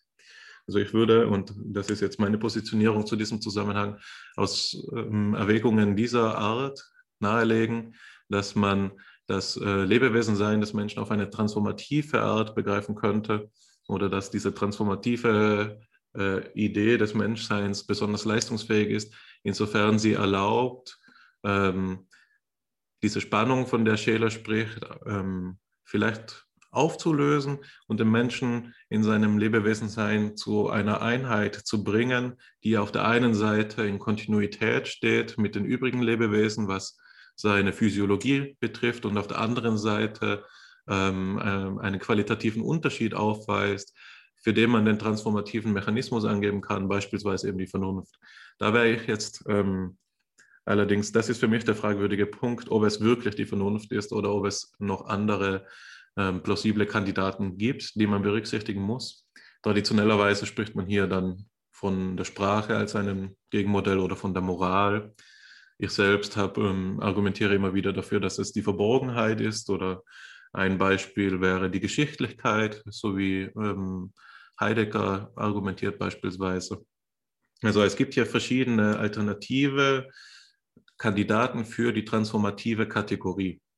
Ähm, allerdings, und hier kann man wieder auf Scheler zurückkommen, ist die Intuition doch schwer zu widerstehen, dass diese Kategorie, die dem Menschen, dem Tier aufs Schärfste entgegensetzt, eine solche sein muss, die ihrerseits nicht ähm, unter die Vitalkategorien fällt. Das heißt, sie sollte nicht eine solche Kategorie sein, die ähm, gewisserweise nahtlos auch auf andere Lebewesen angewendet werden könnte. Scheler verwendet in diesem Zusammenhang den Begriff des Geistes und entwickelt ein Argument dafür, dass der Geist dem Leben auf dem gleichen Rang opponiert, sodass diejenigen Kategorien, die geistigen Kategorien, durch die das Wesen des Menschen für ihn zu bestimmen sind, gleichzeitig zu so etwas wie einem kategorialen Unterschied eben ver, äh, verleiten zwischen dem Menschen und dem anderen Tieren. Denn diese sind ja wiederum rein durch Vitalkategorien erschöpfend zu beschreiben, der Mensch allerdings nicht. Das heißt, für den Menschen, um ihn äh, letztgültig äh, zu charakterisieren, brauchen wir eine neue Unterart von Kategorien und dadurch ähm, rechtfertigt Scheler so etwas wie die Rede von einem wesentlichen Unterschied. Dass es nun aber kein unüberbrückbarer ähm, Hiatus ist zwischen dem Menschen und den Tieren oder dem Mensch und seinem eigenen Tiersein, ähm, erklärt, kann sich durch eine ähm, theoretische Bezugnahme, die Scheler auch eingeht, ähm, erklären lassen, nämlich die Schichtenontologie Nikolai Hartmanns. Nicht wahr? Sodass ähm, Scheler hier auch einem Schichtenmodell des Seins ähm, sich verpflichtet, das wir ja auch schon in den Episoden zum Hass zum Beispiel thematisiert haben in FIPSI. Es ist für Scheler so, dass sich die Seinsordnung in verschiedene Seinsschichten ähm, unterteilen lässt, die eben zueinander in einem hierarchischen Verhältnis steht, stehen. Es ist jetzt nicht, genau, äh, nicht notwendig, die alle aufzuzählen. Was wichtig ist, ist, dass die Sphäre des Lebens derjenigen des Geistes untergeordnet ist. Das aber zugleich, und hier beruft es sich eben auf die hartmannischen Schichtenverhältnisgesetze, ähm, die besagen, dass die niedrigeren Schichten die unabhängigeren und die stärkeren sind, äh, sodass die geistigen Kategorien bei Scheler ähm, zwar noch eine Unabhängigkeit genießen von den unteren, von den Lebendigen, also von der Schicht des Lebendigen, aber von dieser doch getragen ist und ohne die Präsenz der Schicht des Lebendigen zugleich nicht sein könnten. Das heißt, die, wenn es zwar, wenn es auch ein Missverständnis wäre zu sagen, der Geist ruhe dem Leben bloß auf wie eine oberste Schicht, ähm, ist es doch korrekt zu sagen, dass der Geist ohne die Schicht des Lebens nicht sein kann. Also er ist in seiner Existenz abhängig von der lebendigen Schicht. Aber durch sein Hinzukommen verändert sich die Art und Weise, wie das, äh, die, die Schicht des Lebendigen aufzufassen ist. Und der Fall, also das war das, was ich vorher, vorher versucht habe anzudeuten durch den transformativen Begriff des Menschseins.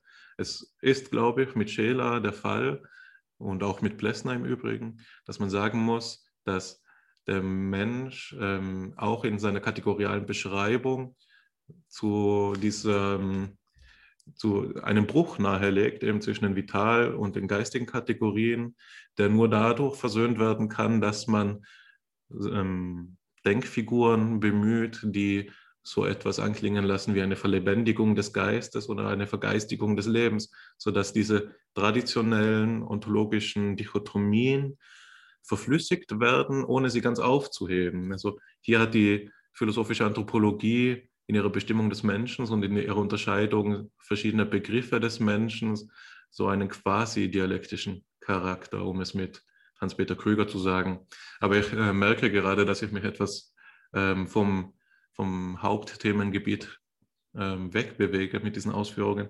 Und mich würde interessieren, Alexander, wie du das Ganze einschätzt. Was, also was wäre deine Position dazu, was den Wesens vom Gattungsbegriff des Menschen ähm, unterscheidet? Und vielleicht würdest du dich ja sogar dazu hinreißen lassen, selbst eine Wesensbestimmung des Menschen vorzunehmen oder ähm, deine Sympathien zu bekunden zu den traditionellen Optionen.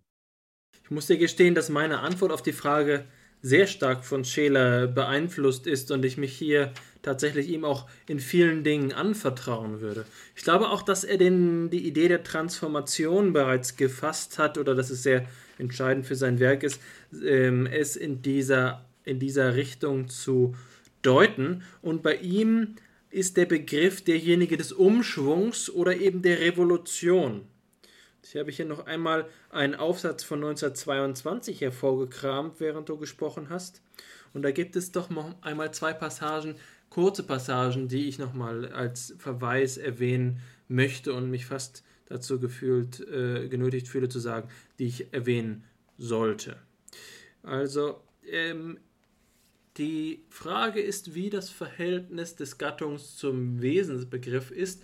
Und ich denke, das ist die entscheidende Perspektive ist zu sagen, es handelt sich um, durch, um, einen, um einen Durchbruch durch die logische Ordnung, durch die explanatorische Ordnung, die wir in der biologischen Denkweise zu verwenden ähm, gewohnt sind.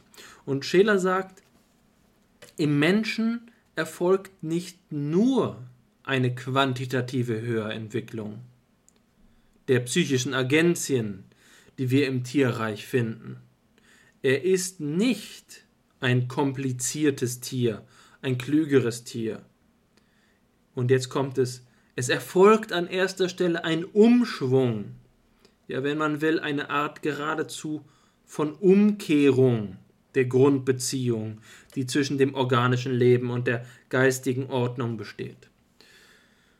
Da ändert diese kurze Passage und ich will einfach nur darauf hinaus zu sagen, die Änderung hier ist keine Änderung im System der organischen Evolution. Und ich denke jetzt gerade an den russischen ähm, Kulturwissenschaftler, Kulturphilosophen Juri Lermontov, der davon spricht, dass es kulturelle Entwicklungen immer explosiv sind, dass wir also kein, keine evolutionistischen Erläuterungen für die Veränderung von Sozialstrukturen verwenden können.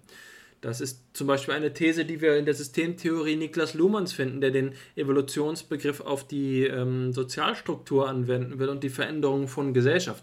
Das mag auch hier, und das ist eine Denkfigur, die ich von, von Scheler adaptieren will, das mag auch hier zu einem gewissen Grad äh, gelten. Deswegen hat er das Wort nur betont. Also die im Menschen erfolgt nicht nicht nur eine quantitative Höherentwicklung. Das heißt zugleich, in ihm erfolgt auch eine quantitative Höherentwicklung zu einem gewissen Grad. Und äh, gesellschaftliche Transformationen lassen sich auch äh, zu, einem, ähm, zu einem gewissen Maße evolutionär beschreiben. Aber das Eigentliche, das, was die ähm, Menschlichkeit der Kultur schlechthin ausmacht, bleibt dabei äh, vergessen. Und was sie nun ausmacht, das kommt in dieser zweiten Passage zum Ausdruck. Das ist das, was du gerade Transformation genannt hast oder was sich hier unter dem Begriff der Revolutio ver verbirgt, äh, verstehen lässt. Er, er schreibt, es ist eine kosmische, ja metakosmische Revolutio, um die es sich bei der Menschwerdung handelt. Der irdische Mensch ist nur ein Zeugnis und Fall davon, ein Beispiel. Ihr Inhalt ist, der Mensch als Idee ist der Punkt, die Phase, der Ort im Kosmos, in dem das eine sich durch alle Familien, Gattungen, Arten hindurch entfaltende organische Leben, indifferent gegenüber psychischen und physischen, seine unbedingte Herrschaft verliert und einem Prinzip dienend wird, Geist, für das und für dessen mögliche Wirksamkeit und Ziel und Wertsetzung das Organische den Spalt, die Durchbruchstelle geöffnet hat. Wenn wir, und da endet die Passage, wenn wir also hier das Organische als die Durchbruchstelle verstanden sehen, heißt es, dass wir im Kosmischen, im, im, im, in der Ganzheit der möglichen Gestaltung der Welt, die, ähm, die den Aspekt des Geistes angelegt haben und der Mensch als Gattungswesen ist also der organische Träger für den, die Ermöglichung des Geistes, die Realisation des Geistes.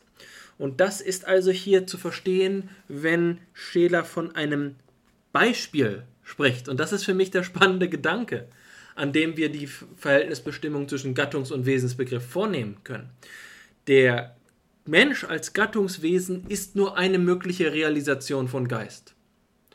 Und das heißt, und das beschreibt Scheler halb scherzend an einer anderen Stelle, dass wenn wir einen Papageien nehmen, der eine bestimmte Art und Weise des Verhaltens zeigt und die nennt Scheler an der Stelle dann zum Beispiel uns eine Frage stellt. Wenn wir einen Papageien nehmen, der uns eine Frage stellt, dann ist es äh, dann ist es Menschlichkeit zu einem gewissen Grad. Dann bricht in ihm Geist durch. Der Mensch ist eben nur eine der möglichen Durchbruchstellen des Geistes. Das ist hier mit dieser Wesensidee gemeint. Also der Mensch ist die, uns, die einzige uns bekannte Durchbruchstelle des Geistes in die organische Ordnung. Und so ergibt sich für mich die, diese, dieser wunderbare Satz aus diesem selben Aufsatz gleich am Anfang, es ist schwer, ein Mensch zu sein. Es ist schwer, ein Mensch zu sein.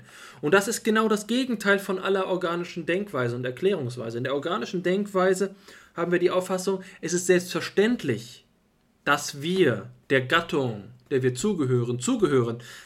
Und es führt kein Weg heraus.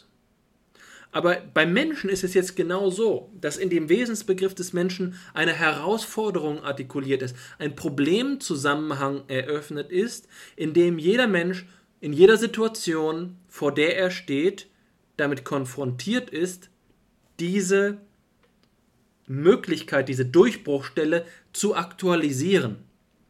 Und das, denke ich, ist gleichermaßen die Grundlage für Ethik wie für viele weitere Aspekte, die uns selbstverständlich erscheinen, aber doch nicht so selbstverständlich sind. Für mich ist das Beispiel, was ich mir selbst immer wähle, jemand, der so genial und offenkundig äh, außergewöhnlich gewesen ist wie Goethe, zu nehmen und zu fragen, ist Goethe in jeder Passage seines Lebens das Genie gewesen, das er gewesen ist? Oder war es nicht vielleicht so, dass Goethe jeden Morgen aufstehend, den Tag beginnend, mit derselben, ähm, mit derselben Situation konfrontiert gewesen ist, die ihn in die Bedeutungslosigkeit oder mit der Bedeutungslosigkeit ähm, als Alternative in Beziehung gebracht hat. Also wäre Goethe nun statt das Gedicht zu schreiben in Bedeutungslosigkeit übergegangen, hätte er eben eine Weinschorle zu viel getrunken oder wäre er einfach nur, hätte er einfach nur Müßiggang getrieben oder hätte er eben nicht die Verantwortung übernommen für unsere Welt, sondern wäre im, in die Routine übergegangen, dann wäre, hätte sich eben dieser Spalt geschlossen. Und das ist die Schwierigkeit und gleichzeitig der Auftrag der Menschlichkeit, äh, bei der ich sehe, wie der Wesensbegriff des Menschen den des Gattungs, den, den des Gattung, der Gattung konterkariert.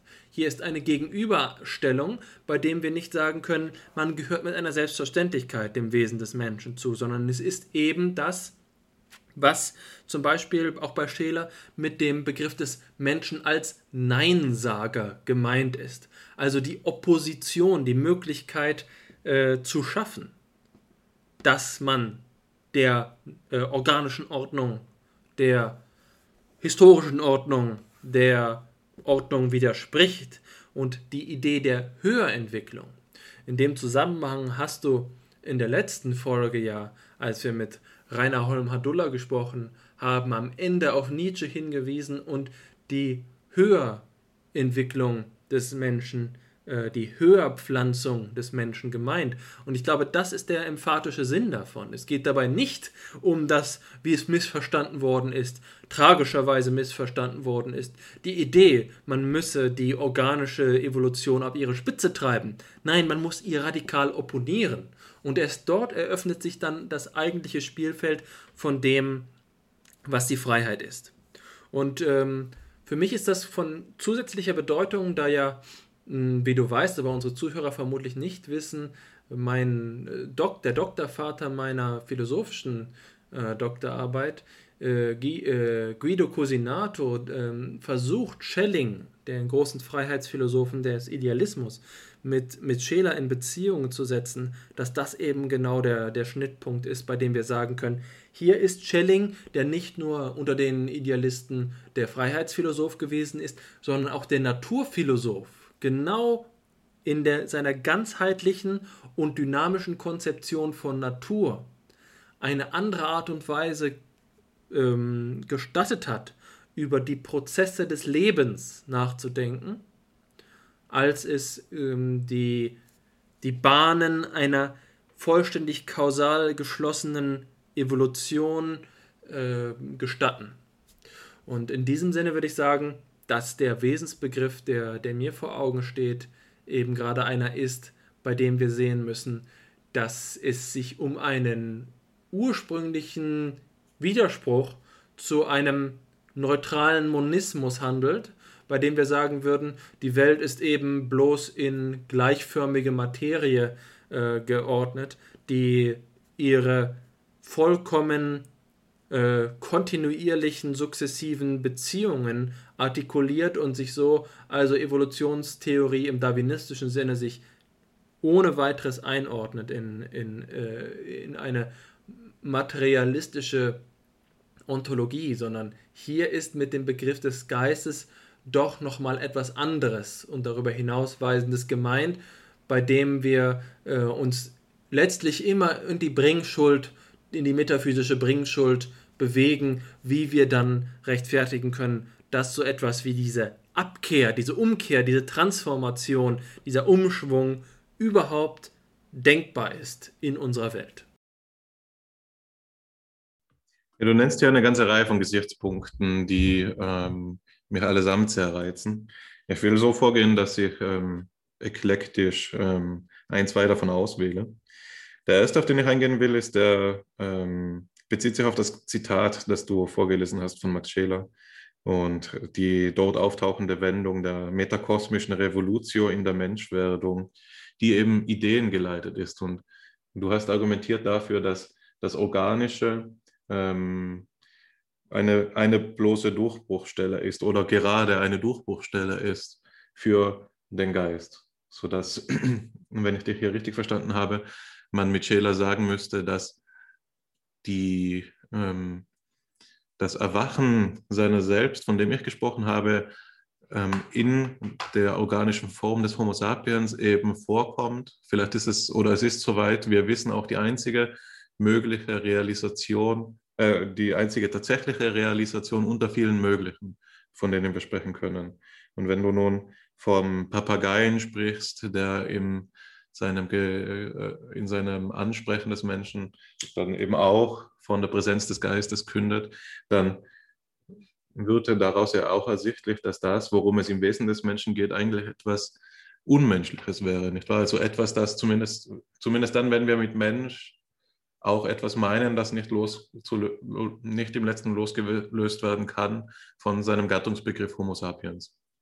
Nicht wahr? Also das, was den Wesensbegriff des Menschen ausmacht, wäre etwas seiner Geltung nach Universelles. Und wenn, ich, wenn diese Rekonstruktion zutrifft, und ich weiß ja, dass Max Scheler ähm, ausführlich Kant gelesen hat, dann steht eben so eine Idee im Hintergrund, dass das, ähm, was den dass die Begriffe, mit denen wir den Menschen letztlich ähm, beschreiben oder das Wesentliche Menschen beschreiben, eben universelle Gültung, Gültigkeit, äh, Gültigkeit haben müssen, damit sie eben auch von Vernunftwesen als verpflichtend beispielsweise eingesehen können werden. Da steckt im Hintergrund so ein Anspruch der praktischen Vernunft. Und in diesem Zusammenhang möchte ich ähm, auf ein kurzes Zitat auch verweisen, das ich mir jetzt gleich wie du nebenher herausgesucht habe, nämlich von Michael Thompson der schreibt, ich zitiere, deswegen verzichtet, in, verzichtet Kant in seiner praktischen Philosophie so entschieden auf den Begriff Mensch. Er ist etwas Fremdes, Unreines, Empirisches. Ihn in unsere Prinzipien aufzunehmen hieße, sie mit empirischem Dreck zu besudeln. Wir müssen, dieses, wir müssen diesen schmutzigen Begriff durch die reinen Begriffe eines Vernunftwesens im Allgemeinen oder einer Person ersetzen und unsere Grundlegung und Kritiken an alle derartigen Wesen mit dem Ziel richten, dass sie sowohl in die Sprachen der Marsianer als auch in nicht deutsche menschliche Sprachen übersetzt werden können. Hier endet das Zitat. Und ich finde diese Idee besonders reizvoll, dass ähm, also bei Matthew, äh, bei, bei Michael Thompson klingt ja hier eine unterschwellige Kritik durch, dass eine Philosophie, die genuin anthropologisch verfährt, quasi mit empirischem Dreck verschmutzt äh, wäre, sodass die Begriffe des Menschen nicht, dass der Begriff des Menschen nicht allgemein genug dafür ist, zu so etwas zu gelangen wie einer Grundlegung der Philosophie. Nicht wahr? Und dass die Begriffe, die den Menschen in seinem Wesen beschreiben sollen, sei es nun die Vernunft oder der Geist, das ist einerlei, die müssen wir als Philosophen so auffassen, dass sie auch auf Marsianer anwendbar wären, prinzipiell, und dass sie sprachunabhängig sind. Das ist natürlich auch ein Thema, das von Interesse ist, wenn wir an mögliche Entwicklungen in der Roboterforschung ähm, denken, in der Robotik, sodass ähm, die Begriffe, die wir vom Geist haben, auch auf artifiziell erschaffene Wesen anwendbar sein könnten. Sonst müssten wir ja die Idee der künstlichen Intelligenz aufgeben oder abmildern. Ich will also auch eine Kritik daran entfalten oder auch eine kritische Nachfrage an dich stellen, Alexander, denn was äh, für mich äh, dem widerspricht, das Ganze damit bewenden zu lassen, ist doch die Idee des Materialen a priori. Also die Idee, dass die Begriffe, ähm, die Universalien, die wir in, zu denen wir in der äh, Wesenschau eben gelangen, ähm, nicht ganz loszulösen sind von den, ähm, ja, sagen wir, von den Beispielen, anhand derer wir sie gewinnen. Das heißt, ich will sagen, dass ich nicht, dass ich einen Begriff des Menschen, der prinzipiell vom Menschen loslösbar sein soll, aber sein Wesen treffen soll, für unbefriedigend halte, aus den eben genannten Gründen. Ähm, bevor ich dich hierzu antworten lasse, äh, würde ich noch einen kleinen weiteren Kommentar machen wollen, der ähm, damit zu tun hat, wie man eben diese Revolutio vorzustellen hat. Also bei Scheler kam auch der Begriff der Idee ähm, vor, der und die Vorstellung, diese auch eine etwas atmosphärische Einleitung, dass es schwer ist, ein Mensch zu sein. Und das ähm, spiegelt für mich unmittelbar wider, was eben auch ich im Sinn hatte. Deshalb finde ich den Verweis wertvoll, den du aufstellst von Umschwung, Revolution, Transformation. Denn es spiegelt die Idee wider, die auch mir vorschwebte, als ich von der Transformation gesprochen habe. Wenn hier eben die Vorstellung diejenige ist, dass das menschliche Leben solch einer Art ist, dass es ähm, das menschliche Lebewesen nicht sein können, ohne einen Begriff ihrer selbst zu haben. Das heißt, ohne eine begriffliche Auffassung dessen, was die Lebensform des Menschen ausmacht, ist die Lebensform des Menschen nicht verwirklichbar. Und hier ähneln sich, ähm, hier ähnelt Max Schelers Idee derjenige des analytischen deutschen Idealismus, die eigentlich mehr von einer Hegel- und Aristoteles-Exegese ausgehen als von einer der philosophischen Anthropologie. Aber da sieht man dann doch wieder einmal, oder so deute ich es zumindest, dass es schulenunabhängig ist, traditionsunabhängig ist, bis zu einem gewissen Grad, wenn ähm, wirklich sachlich gedacht wird und problemorientiert, sodass wir hier zu so etwas wie einer Konvergenz kommen, zu kommen scheinen zwischen eben diesen scheinbar zu trennenden Traditionen. Aber das nur eben als Randbemerkung. Also mich würde jetzt wirklich interessieren, wie du die Idee des universalen Vernunftwesens oder des universalen Geistes, das in Homo sapiens nur eine unter vielen möglichen Realisationsweisen ähm, findet mit der Idee des Materialen a priori zusammenbringst. Weil das eben auch eine Forschungsfrage ist, die mich jetzt schon seit läng längerem beschäftigt und für die ich nicht ähm, auf einen grünen Zweig gekommen bin bisher. Ich glaube, dass die Schwierigkeit dieses Gedankengangs vor allen Dingen daran besteht, dass wir die Idee des Falles oder Exempels des Menschen für den Geist, für die Durchbruchstelle zum Geist immer dazu geneigt äh, sind, dass wir gen dazu geneigt sind, sie als eine Form von negativer Unendlichkeit zu verstehen. Das heißt also, das Universum ist beinahe unendlich groß und es gibt so viele mögliche bewohnbare äh, Planeten, ähm, auf denen Leben möglich ist und all dort könnten kleine äh, Wesen leben, die jetzt den Durchbruch zum Geist vollziehen. Und das scheint also so eine Selbstauflösung der, äh, und Relativierung zu bedeuten. Aber ich glaube, dass das dem Begriff des Materialen a priori nicht gerecht wird. Es geht eben nicht darum zu sagen, es ist, es ist ähm, wenn wir sozusagen Tür und Tor für, für die Idee einer bloßen Universalität von Menschlichkeit äh, öffnen, dass wir dann uns alle Realisationsformen einkaufen. Der Punkt, den ich mit dem äh, Papageien gemacht habe, war die entscheidende Stelle zu sagen, er stellt die Frage. Und das ist das eigentliche Materiale a priori äh, des Menschen.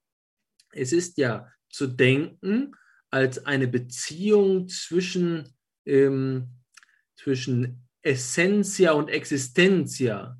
Eberhard Avela Lemont hat einmal äh, von dem Materialen a priori als einem essentiellen Eidos gedacht, äh, gesprochen, also einer, einer Realisationsform, in der wir äh, darauf angewiesen sind, eine bestimmte Konfiguration der Erfahrung vorzufinden.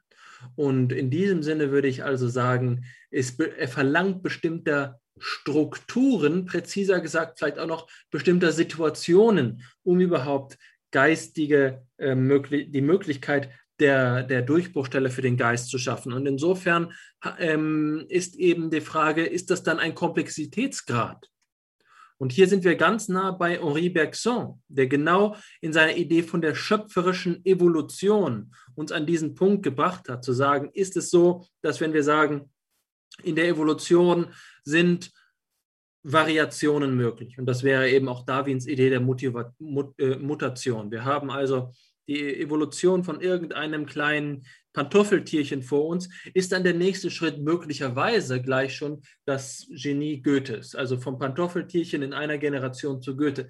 Eben gerade nicht. Der Gedanke ist zu sagen, es gibt hier Potenziale und diese Potenziale müssen also eine Reichhaltigkeit von Leben zur Verfügung stellen. Und es ist eben nicht so, dass wir in jedem beliebigen marsianischen Pantoffeltierchen gleich den Papageien wiederfinden können, der die Frage stellt. Materiales a priori heißt also eine Fassung von potenzieller Situativität, in der sich die Voraussetzungen ansammeln, in denen die Durchbruchstelle ermöglicht ist. Und hier würde ich also einen Begriff von Komplexität fordern, der nicht einfach nur der triviale empiristische Begriff der Komplexion ist, also der Ansammlung von Verbindungen, so wie viele äh, Physikalisten heutzutage glauben, sie könnten auf einem Computer das menschliche Gehirn simulieren, wenn sie nur genügend Synapsenaktivität zusammenschalten würden. Das ist nicht so. Und deswegen sagt Scheler zu Recht, wie ich dir gerade zitiert habe,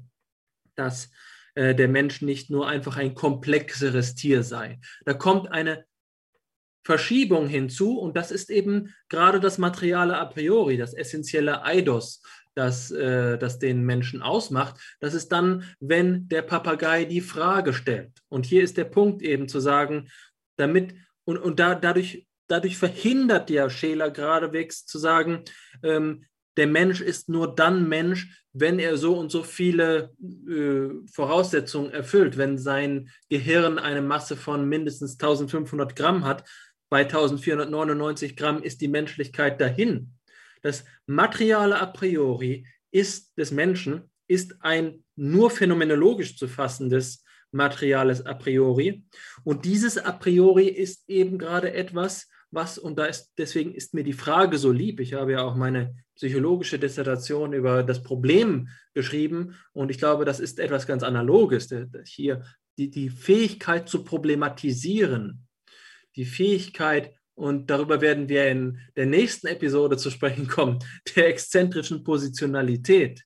Das ist es, worum es hier geht. Und da will ich nur noch einmal Scheler mit einem Satz ins, ins Feld führen. Die, die, ähm, die wunderbare Kongruenz in diesem Satz zwischen Inhalt und Form. Der Satz lautet nämlich, das Feuer, die Leidenschaft über sich hinaus heiße das Ziel Übermensch oder Gott, das ist seine einzige wahre Menschlichkeit. Und da will ich jetzt Goethe zitieren. Also ähm, es irrt der Mensch, solange er strebt, hier den Menschen stark zu machen, zu sagen, Streben ist Menschlichkeit. Das Höher, das Hinaus ist Menschlichkeit. Und insofern auch, wir haben ja über Hass gesprochen, Liebe und Hass als darüber hinaus jeweils den Horizont, die Horizonterweiterung, dieser Vollzug von Liebe und Hass, ist die äh, Erfüllung des menschlichen Auftrags. Darin sehe ich das Materiale a priori, dass vielerlei Konstellationen von Organischem auf der Welt, in, im Universum es eben nicht zulassen, dass so ein Fall von leidenschaftlicher Strebsamkeit auftritt, das ist meines Erachtens die radikale Begrenzung des, des Materialen a priori. Und das will ich einmal mit Niklas Luhmann so formulieren. Es, Niklas Luhmann spricht nämlich von einem, mit einem wunderbaren, geistreichen Gedanken von der Unwahrscheinlichkeit der Kommunikation. Niklas Luhmann geht von der, äh, von der soziologischen Idee der doppelten Kontingenz aus. Doppelte Kontingenz heißt, es begegnen sich zwei Lebewesen Und sie wissen voneinander nichts und dementsprechend auch nicht, dass das, was das andere Lebewesen tut, Kommunikation sein könnte.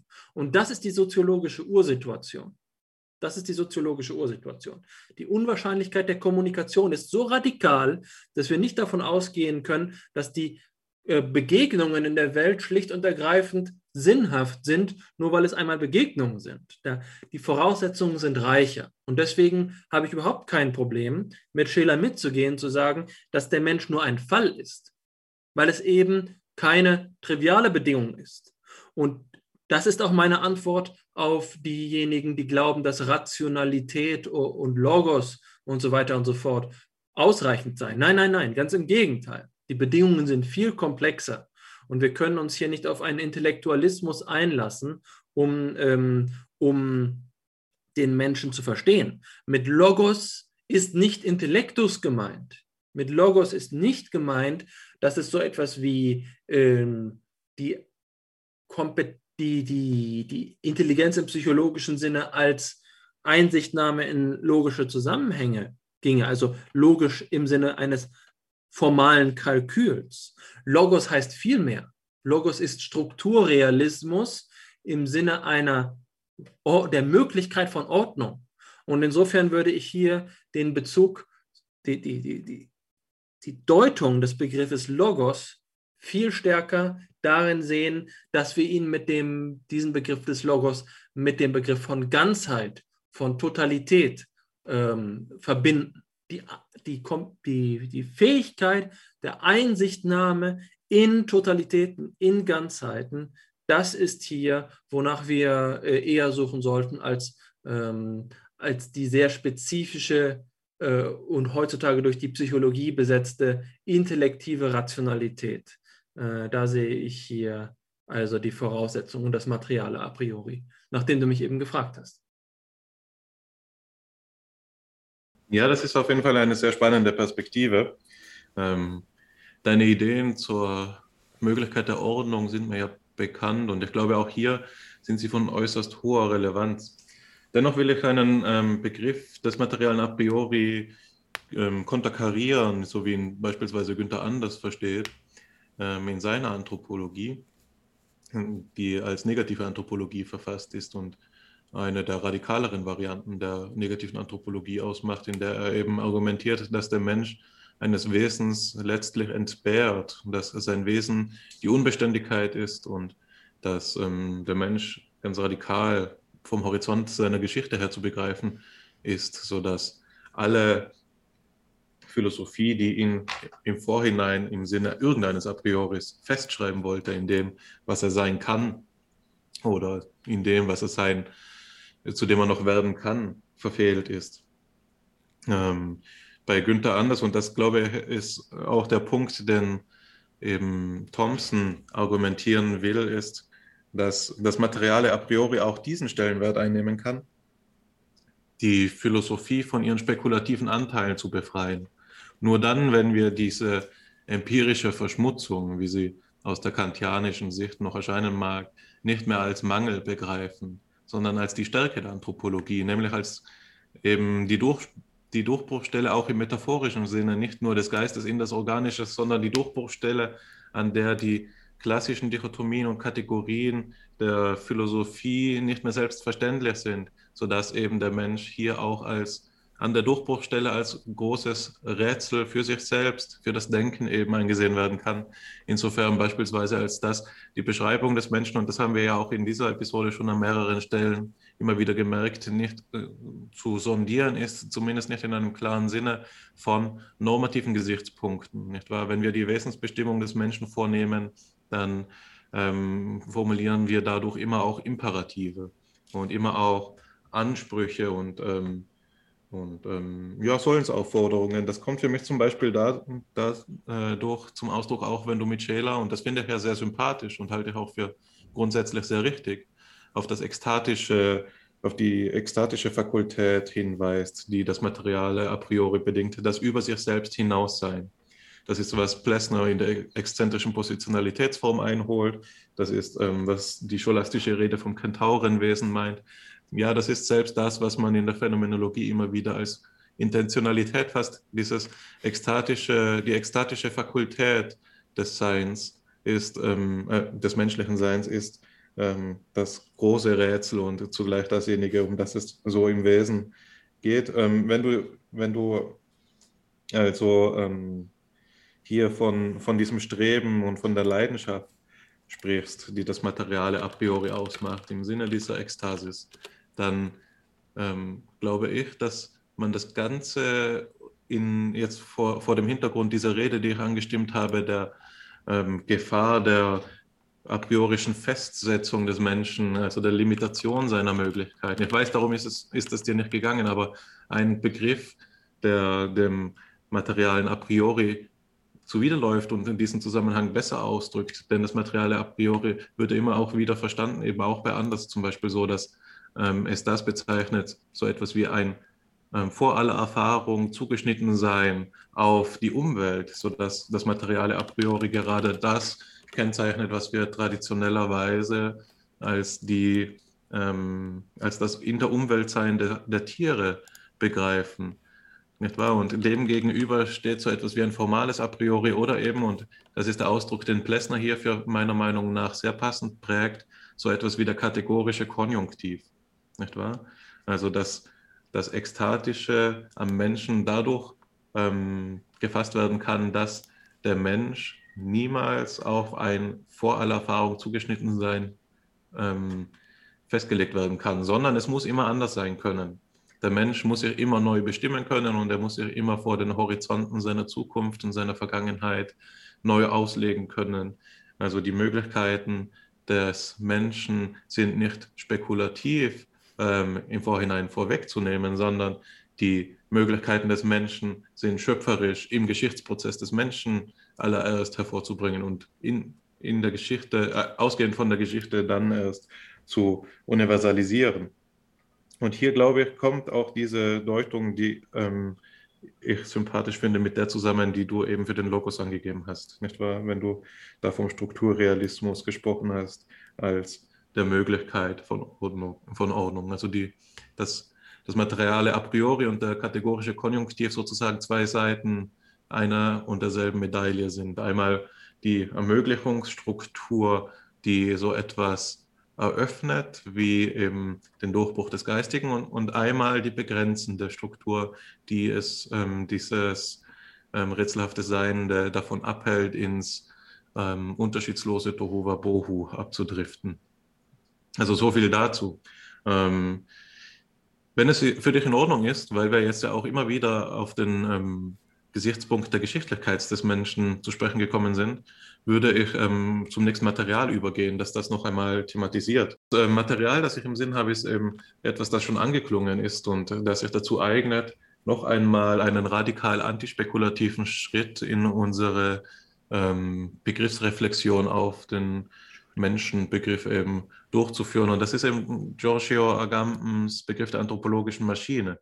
Diesen Begriff, so viel will ich vorweg sagen, bevor ich das Zitat äh, dann verlese, hat damit zu tun, sich der historistischen Herausforderung zu stellen, so wie Rickard und Windelband sie uns beispielsweise stellen, indem eben die Vorstellung diejenige ist, dass es ein außerhalb der Geschichte nicht geben kann. Und die Herausforderung, die sich Agamben hier stellen will, ist einen Begriff des Menschen zu verteidigen, der in der Geschichte eben zu situieren ist, dessen Geltungscharakter, da ist ähm, jetzt Agamben eben radikaler als äh, Scheler oder Plessner, dabei aber eben auch geschichtsimmanent bleibt. Und ich bin schon gespannt darauf, was du dazu zu sagen haben wirst, wie eben wir die, angesichts dieser anthropologischen Maschine, dieser Figur, den, der Gefahr des Geschichtsrelativismus entgegen können. Aber jetzt äh, lese ich einmal das Zitat vor. Also das fängt so an. Nehmen wir die anthropologische Maschine der Modernen ein, ein kurzer Einschub mit den Modernen sind die Denker und Denkerinnen der Neuzeit gemeint. Ähm, sie funktioniert, indem sie ein schon Humanes als noch nicht Humanes aus sich ausschließt. Das heißt, sie animalisiert den Menschen, indem sie das Nicht-Humane im Menschen absondert. Der Homo alalus oder den Menschenaffen.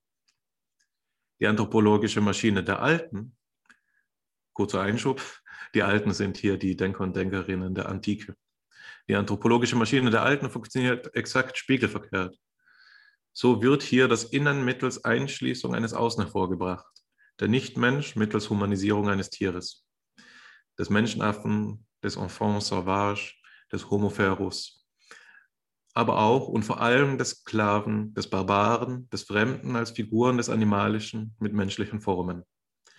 Hier endet das Zitat und gerade in seinen letzten Zeilen macht es wieder einmal die ähm, Schwierigkeit deutlich, mit der eben anthropologische Reflexionen von politischen ähm, Reflexionen freigehalten werden, also freizuhalten sind, oder es eben, um es genauer zu sagen, die Schwierigkeit, die darin besteht, dass diese Absonderung von Anthropologie und Politik im letzten eigentlich nicht möglich ist. Das ist auch einer der Punkte, der mir vorgeschwebt ist, als ich eben gesagt habe, dass die Durchbruchstelle auch eine derjenigen klassischen Dichotomien der Philosophie ist, nämlich die Beschreibung des Menschen bringt auch normative Momente zum Vorschein und so eben jetzt Agampens Reflexion auf die historische Hervorbringung des Begriffs des Menschen durch Ein- oder Ausschluss von eben ähm, schon oder gerade nicht mehr humanen, immer auch diese politischen Züge ähm, in Fahrt bringt, wenn man so will, sodass ähm, wir hier den Begriff des Menschen mit Agamben von vornherein als einen auch politischen Kampfbegriff auffassen müssen, ähm, an dem die verschiedensten Herrschaftspraktiken ähm, aufgehängt werden können, sodass eben diejenige Kultur, sagen wir mal, oder sagen wir es allgemeine, derjenige, der die epistemische Hoheit darüber für sich beanspruchen darf, was der Mensch alles ist, wird zugleich eben gewisse politische Souveränitätsvorzüge genießen dürfen. Das ist eine der unterschwelligen Bedeutungen hier von Agampens Idee der anthropologischen Maschine.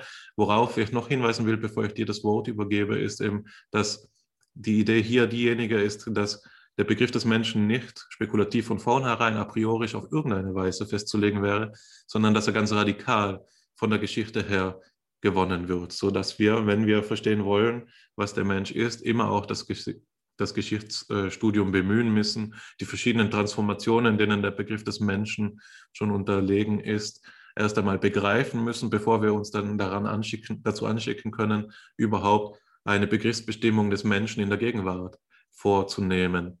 Denn äh, es war ja, äh, die klassischen Beispiele in diesem Zusammenhang sind nämlich diejenigen, dass man beispielsweise bei den Griechen von Menschen gesprochen hatte, aber es dann nicht von vornherein klar war, dass beispielsweise Sklaven eben dazu gezählt haben oder dass man auch noch bis vor kurzem von Mensch gesprochen hat und es nicht so ohne weiteres klar war, ob da Homosexuelle dazu zählen, ob da Frauen dazu zählen und so weiter oder eben andere historische ähm, Minderheitsgruppen.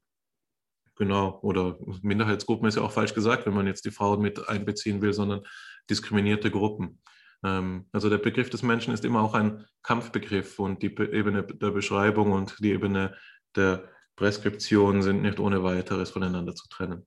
So viel dazu. Was mich jetzt interessiert, Alexander, wäre ähm, neben deinem freien Kommentar, der mich natürlich auch immer interessiert, vor allem, was du meinst, wie wir diesem, angesichts dieser ähm, anthropologischen Maschine nicht dem Geschichtsrelativismus anheimfallen. Wir sollten gut aufpassen, dass wir die Geschichte der Etymologie, die Ausdrucksgeschichte nicht mit der Begriffsgeschichte verwechseln und die Begriffsgeschichte nicht für eine Wesensgeschichte halten. Ich glaube, dass es wichtig ist, dass wir sehen, dass wir den Begriff des Menschen über die Jahrhunderte, über die Sprachen hinweg, über die Kulturzusammenhänge hinweg in verschiedenen Wandlungsprozessen sehen. Und ähm, Ausdrucksgeschichte ist dabei selbstverständlich. Die Kontinuität herzustellen zwischen dem lateinischen Homo und dem, ähm, und dem modernen ähm, Menschen, das ist vielleicht noch etwas, was wir durch Kontinuitäten sehen. Ob damit das, der gleiche Begriff gemeint ist, das ist noch etwas anderes. Und im, im Faust finden wir eben den, den schönen Satz, ein Begriff muss bei dem Worte sein. Und das ist für mich immer ein wichtiger Hinweis darauf, Ausdruck oder Wort nicht mit Begriff zu verwechseln. Was das Gemeinte in seiner Bedeutungsstruktur ist eben Begriff. Mit dem Wort meinen wir etwas und wir können mit, dem, mit demselben Wort verschiedene Begriffe meinen, wir können mit verschiedenen Worten denselben Begriff meinen. Äh, das ist, das ist etwas, ähm, was es immer zu bedenken gilt. Und Wesensgeschichte ist jetzt etwas, etwas, was kontrovers ist, wenn wir uns die verschiedenen Möglichkeiten der Geistesgeschichte anschauen, über die Struktur der Welt, die Metaphysik nachzudenken, so finden wir die Auffassung, dass es eine dauerhafte, ewige, zeitlose, vielleicht sogar Struktur geben könnte, die selbst niemals in der Zeit ist und somit keinem Wandel unterstehen kann. Und selbst wenn sich Strukturen in der Wirklichkeit ähm, verändern, dann ist die Struktur der Wirklichkeit dabei doch unverändert. Und das ist jetzt, sind also verschiedene Abstufungen, auf denen wir äh, artikulieren müssen. Was ist der Referent des Begriffes, wenn der Begriff Bedeutung ist? Das alles bezogen also auf den Menschen hier und seine historische Relativität müssen wir auf verschiedenen ähm, analytischen Ebenen beantworten. Der Ausdruck Mensch in seiner lexikalischen Transformation weist trotz aller, äh, trotz aller Fluktuation doch auch große Kontinuität, Kontinuität auf. Und da müssen wir sehen, dass wir, wann immer wir auf griechische Autoren verweisen, die die Sklaven aus der Gruppe der oder die Barbaren aus der Gruppe der Zivilisierten ausgeschlossen haben, sie es immer selbst waren, die gesprochen haben. Das heißt, auch hier ist der Begriff des Menschen schon in erster Linie zum Selbstverständnis verwendet worden.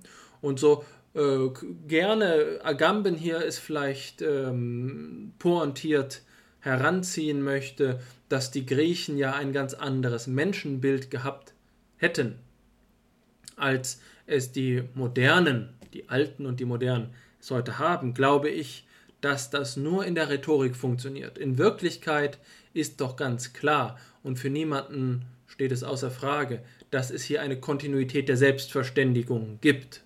Insofern will ich schon auf der untersten Ebene dieser vier, mindestens drei, die ich gerade aufgezeigt habe, wenn wir also die, die Wesens, Wesensgeschichte äh, nochmal in zwei teilen, nämlich die Geschichte der Struktur in der Welt und die Geschichte der Struktur der Welt, äh, dass schon auf der untersten Ebene die These des Geschichtsrelativismus für mich ausgesprochen fragwürdig ist. Wenn wir jetzt von Begriffsgeschichte, also von der zweiten Ebene sprechen, dann ist sie noch viel fragwürdiger. Das heißt, wenn äh, die Griechen über die Sklaven als Nichtmenschliche gesprochen haben, war ihre Bestimmung der Sklaven und der Nichtsklaven eine ganz andere als die, die heutzutage bei der äh, Begriffsbestimmung von Menschenaffen oder Affenmenschen der Fall ist.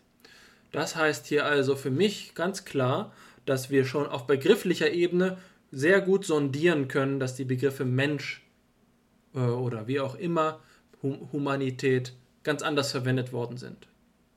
Nichtsdestoweniger können wir sozusagen in dubio pro reo so weit gehen und fragen, bedeutet das nicht vielleicht unter bestimmten Bedingungen, unter denen wir jetzt mal äh, unterstellen, dass es in diesen Begriffsverwendungen doch noch Schnittmengen gäbe, dass es eine Transformation des Begriffes nicht nur gibt, sondern sogar des Wesens der Menschlichkeit und dass daher Relativismus vollständig gerechtfertigt wäre. Da will ich sagen, selbst das stellt keine Herausforderung dar, die unser Erkenntnisvermögen an seine absoluten Grenzen treibt.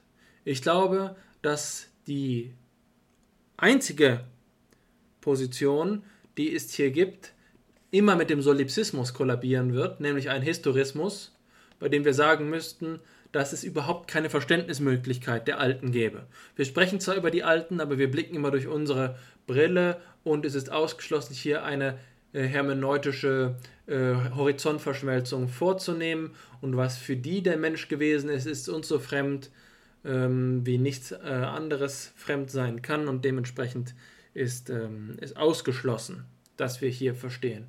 Aber das ist meines Erachtens wieder die Beschaffenheit alles Denken, aller Intersubjektivität, aller Intentionalität. Das ist nur in diesem logischen äh, Strohmann des äh, Solipsismus denkbar.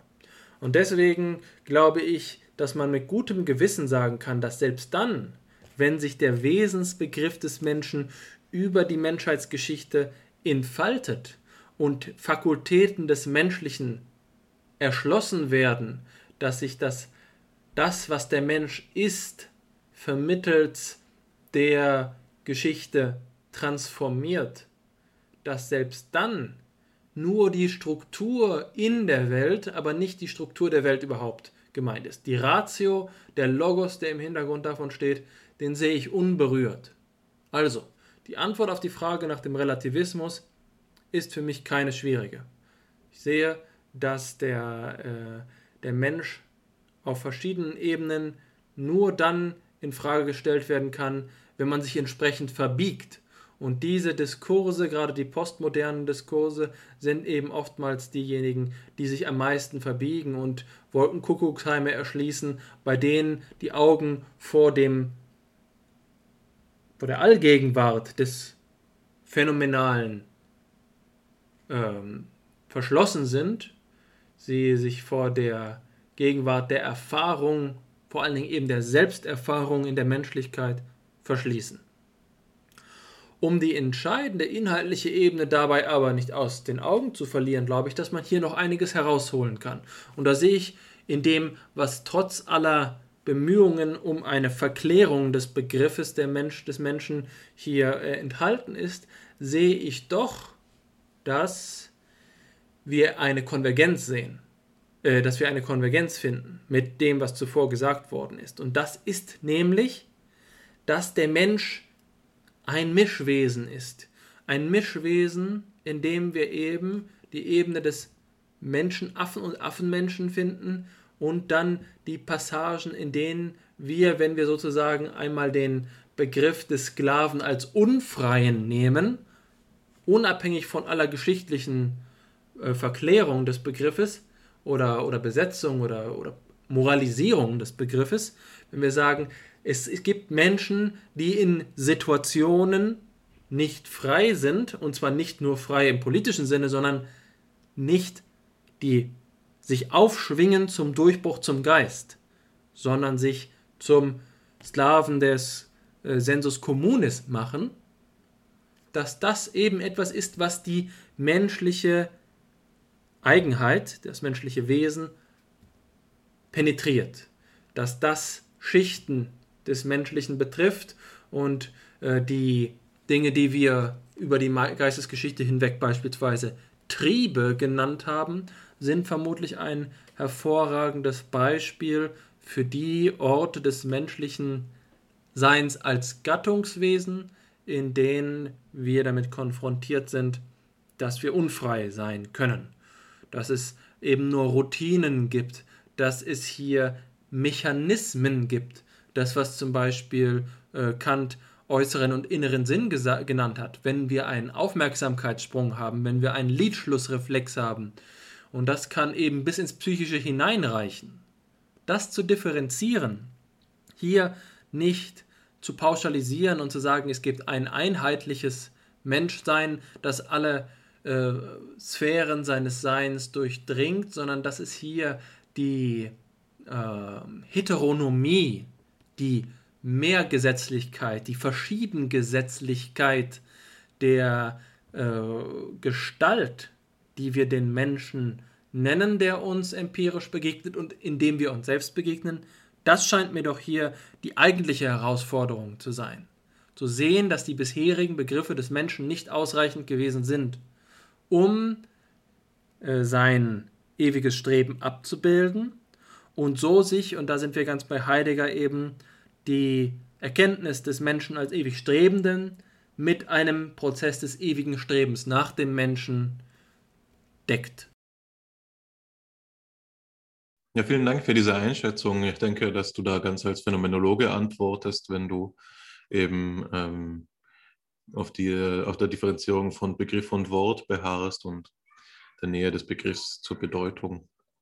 Ähm, insofern überrascht es mich wenig und es entspricht im weitesten Sinne auch meiner eigenen Intuition, wegen, aufgrund der ich Agamben mit einem gewissen kritischen Abstand begegne. Ähm, dennoch ist es für die Frage, um die sich der Podcast heute ja gedreht hat, ähm, von nicht zu beachtender, äh, nicht zu missachtender Bedeutsamkeit darauf hinzuweisen, dass das, was der Mensch ist, eben vor dem Horizont der Geschichte in seinem Selbst, Selbstverständnis zumindest als fragwürdig geachtet werden kann, sodass es ähm, ja gerade ähm, relativ leicht einzusehen ist, dass es problematisch ist, angesichts der heut, heutigen Diskurse ohne weiteres den Begriff des Menschen, wie wir ihn jetzt äh, auch eben bestimmt haben oder ausgefüllt haben, von der Traditionslinie kommend her von Kant, von Scheler, von Plessner, von Heidegger, von Aristoteles und so weiter, in erster Linie eben geprägt ist von einem abendländischen Verständnis des Menschseins. Wenn wir ohne weiteres diesen Begriff des Menschseins voraussetzen, wenn wir die äh, Untersuchung anderer Kulturen durchführen, was ja für die, jetzt nicht für die philosophische Anthropologie in, im engeren Sinne, aber für die empirisch verfahrene Anthropologie eines ähm, der brennenden Forschungsthemen ist, nämlich zu ähm, Universalien, anthropologischen Universalien zu gelangen, zu sogenannten Konstanten des Menschseins, die eben im Kulturvergleich bestehen und die aber aus einer gleichberechtigten Untersuchung aller Kulturen her gewonnen werden, ähm, dann ist, ist das ähm, nicht äh, weiter schwierig zu sehen, inwiefern dieses Verständnis Agampens eben eines ist, das eben auch für die empirische Forschung interessant ist.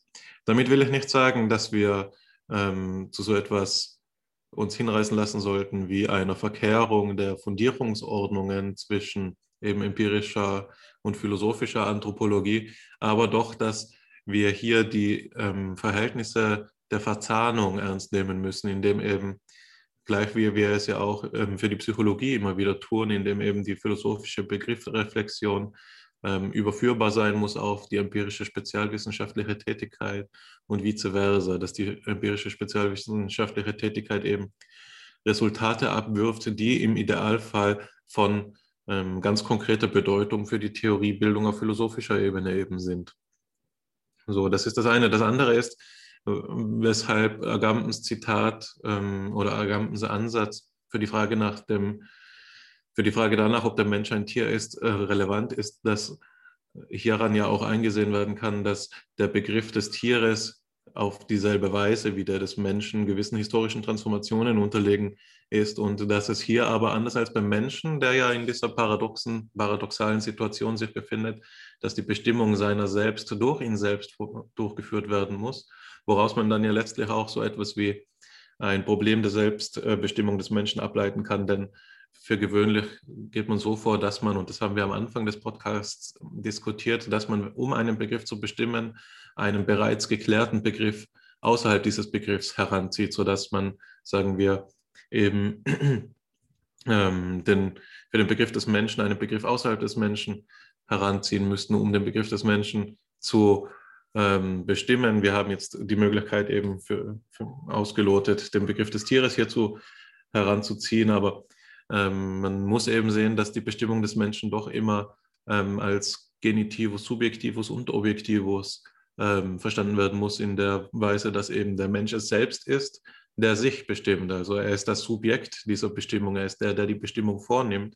Und zugleich ist er dasjenige, das Objekt der Bestimmung, also dasjenige, was bestimmt wird. Dieser Unterschied ist ja auch der, den zum Beispiel Robert Spemann im Unterschied der Was- und der Wer-Frage des Menschen, ähm, die ja auf Heidegger eigentlich zurückgeht, wieder popularisiert hat, indem er eben sagt, die Wer-Frage betrifft das Personensein des Menschen, die Was-Frage sein Vorhandensein. Also wer fragt, die Antwort auf eine Wer-Frage ist jemand und die Antwort auf eine Was-Frage ist etwas. Aber die Lage für das Tier unterscheidet sich ja ganz radikal dadurch, dass das Tier eben in seiner historischen Variabilität, in den Transformationen, die, das, die der Begriff des Tieres durchlaufen ist, ähm, immer ähm, Subjekt war einer Bestimmung durch den Menschen.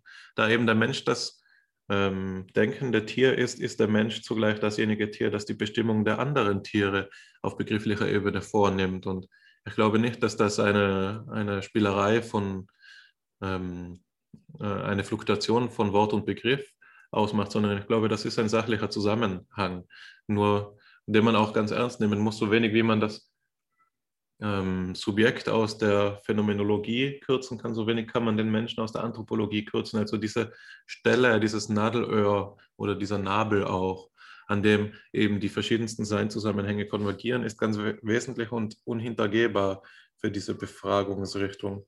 Und wenn der Begriff des Menschen historisiert wird und dadurch aufgeweicht wird, so ist eine Implikation eben von Agampens anthropologischer Maschine, dass es gleichsam sich verhalten muss für den Begriff des Tieres. Der Begriff des Tieres wäre nach Agamben ebenso historisiert und in einer Weise vielleicht relativiert. Das ist ja eine spannende, eine spannende Frage, ob eben die Historisierung immer auch mit einer Relativisierung, Relativierung einhergehen muss. Helmut Plessner beispielsweise vertritt da ja eine entgegengesetzte Auffassung, indem er meint, dass es durchaus Kategorien gibt, wie eben die Begriffe des Tieres und des Menschen, die zwar in der Geschichte erkämpft werden müssen, aber ab einem gewissen Punkt sich verselbst, verselbstständigen, wenn man so will. Ich denke da an Paul Valéry, der eben das Gedankenbild anbringt, dass die Spezifik des europäischen Geistes sich dadurch ähm, ausweisen lässt, dass ihre Methoden und Ergebnisse zwar kulturspezifisch hervorgebracht sind, aber in ihrer Geltung sich dennoch universalisieren. So dass es für Valerie nicht überraschend ist, dass eben die abendländische Weise zu denken diejenige ist, die sich durchsetzt, weil sie eben diesen Charakter an sich, an sich hat, dass sie sich selbst anonymisiert. Also das europäische Denken ist zwar europäisch, aber das Europäertum gibt sich selbst aus der Hand. Also es entbindet sich. Plessner spricht an einer Stelle in der Schrift Macht und menschliche Natur davon, dass der Sieg Europas darin besteht, dass es entbindet. Also Europa siegt den Sieg der Mutter, wenn man so will, dadurch, dass es seine Kinder, jetzt pathetisch gesprochen, also seine Begriffe und seine formalen Kategorien ähm, auf so eine Weise hervorbringt, dass sie von einem jeden Vernunftwesen eben gedacht werden können. Also das ähm, von meiner Seite. Wir kommen in ausgesprochen anspruchsvolle Bahnen. Die Universalität des europäischen Rationalitätsanspruchs im Kontext der Interkulturalität ist eine Facette, die jetzt vor dem Hintergrund der Frage nach dem Verhältnis zwischen Mensch und Tier natürlich ihre Relevanz hat und zu der es viel zu sagen gibt. Aber bevor wir den Diskurs ausfasern lassen, lass uns einen Punkt finden, an dem wir die Frage ähm, in ihrer Fragwürdigkeit so artikulieren, äh, dass wir guten Gewissens einen Abschluss finden und in der nächsten Folge die Perspektive darauf wenden, wie wir damit weiter verfahren können. Ich will noch eine kleine Sache zur, äh, zur Sprache bringen, die mir im Zuge dessen, was du gerade gesagt hast, aufgefallen ist. Wir müssen klar, und das ist wieder eine Frage, in dem wir Philosophie als strenge Wissenschaft betreiben wollen, dazwischen unterscheiden, mit was für Begriffen wir es hier zu tun haben. Es gibt ja den Begriff der menschlichen Natur. Und das ist natürlich ein Begriff, bei dem wir versuchen, den Menschen in die Natur einzuordnen, einerseits aber ihm etwas spezifisch Eigenes zuzuordnen. Und bei dem Zitat von Gampen stößt das doch auch an. Ich habe noch eine andere Passage vor Augen, und zwar bei Jacques Lacan in der Darstellung, in der Auseinandersetzung mit dem äh, poetischen Wort Ich ist ein anderer. Die Idee, dass wir in unserer Selbstidentifikation immer wieder damit konfrontiert sind, dass wir auf uns selbst als Eigentümer von etwas zurückverweisen. Und dann doch die Frage ist der der Vereinnahmung, gewisserweise so wie auch Hegel in der Phänomenologie des Geistes die Idee artikuliert, dass, der, äh, dass das Bewusstsein sich etwas schon im Meinen, im, im etwas Eigenes haben, die Welt ver, äh, einverleibt. Das ist das Bild, also die menschliche Natur als etwas, was das jeweils eigene ist, so wie eben auch der Anspruch der Menschenrechte oft darin transformiert wird, zu sagen, hier ist mein Anspruch auf sie, es ist rechtsgültig, es ist legitim, dass ich qua meines eigenen Menschseins jetzt eine bestimmte Behandlung verdiene. Und so ehrbar das Motiv ist, so stark widerspricht es dem, was wir hier bisher zu artikulieren versucht haben, gerade weil wir Menschlichkeit als einen Anspruch, als ein darüber hinausgehen äh, gedacht haben, als etwas Volatiles, was der Bestimmung äh, sich entzieht, ist es wichtig, dass wir betonen, dass wir keinesfalls von diesem Anspruch eins zu eins da über die Conditio Humana übergehen zu praktischen Implikationen. Natürlich gibt es praktische Implikationen, aber sie sind nicht so offenkundig, dass wir sagen würden, wir hätten diese ganze Reflexion über das Menschsein und das Verhältnis zwischen Mensch und Tier nur dazu angestellt, um am Ende beispielsweise tierethische Fragen äh, zu beantworten. In anderen Worten, wir haben nicht konsequenzialistisch argumentiert. Es ging uns nicht von vornherein darum, Fragen des praktischen Tuns zu beantworten und unser Begriff von Mensch und Tier ist nicht darauf ausgelegt, praktikabel zu sein, sondern eben wahrhaftig zu sein.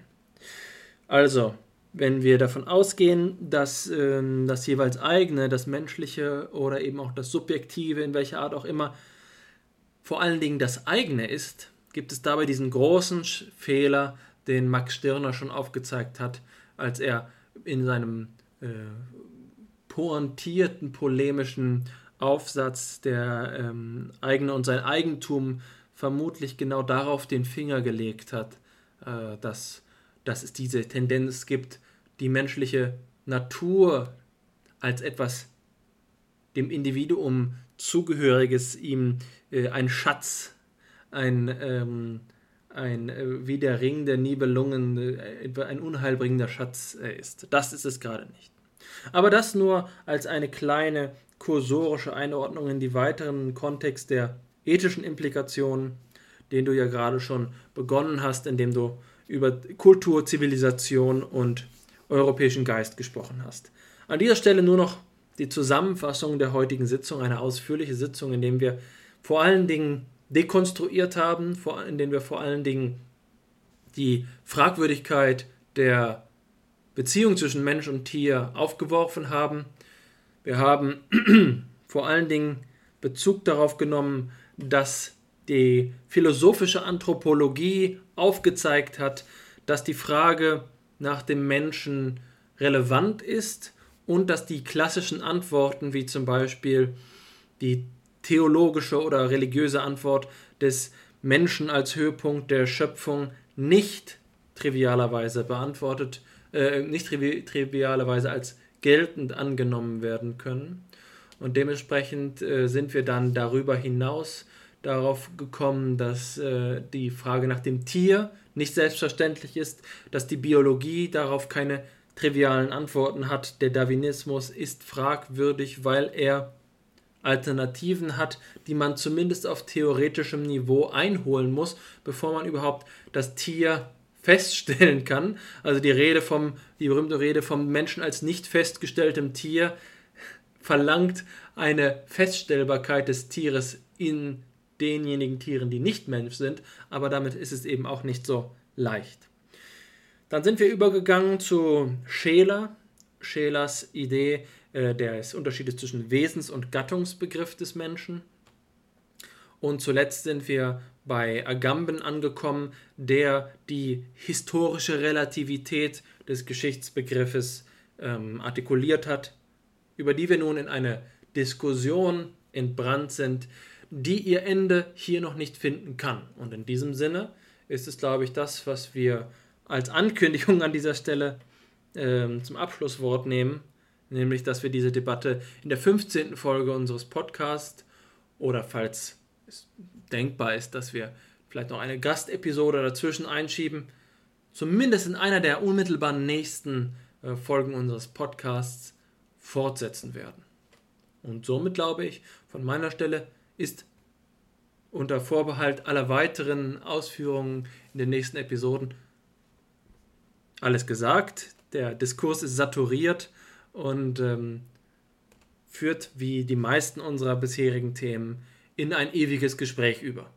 Ich bedanke mich bei dir, lieber Hannes, für dieses ausgesprochen wertvolle, tiefe äh, Gespräch, das mich selbst angeregt hat, mich selbst einmal mehr in die Leidenschaft des menschlichen Strebens getrieben hat, nach Antworten zu suchen und Fragen zu stellen.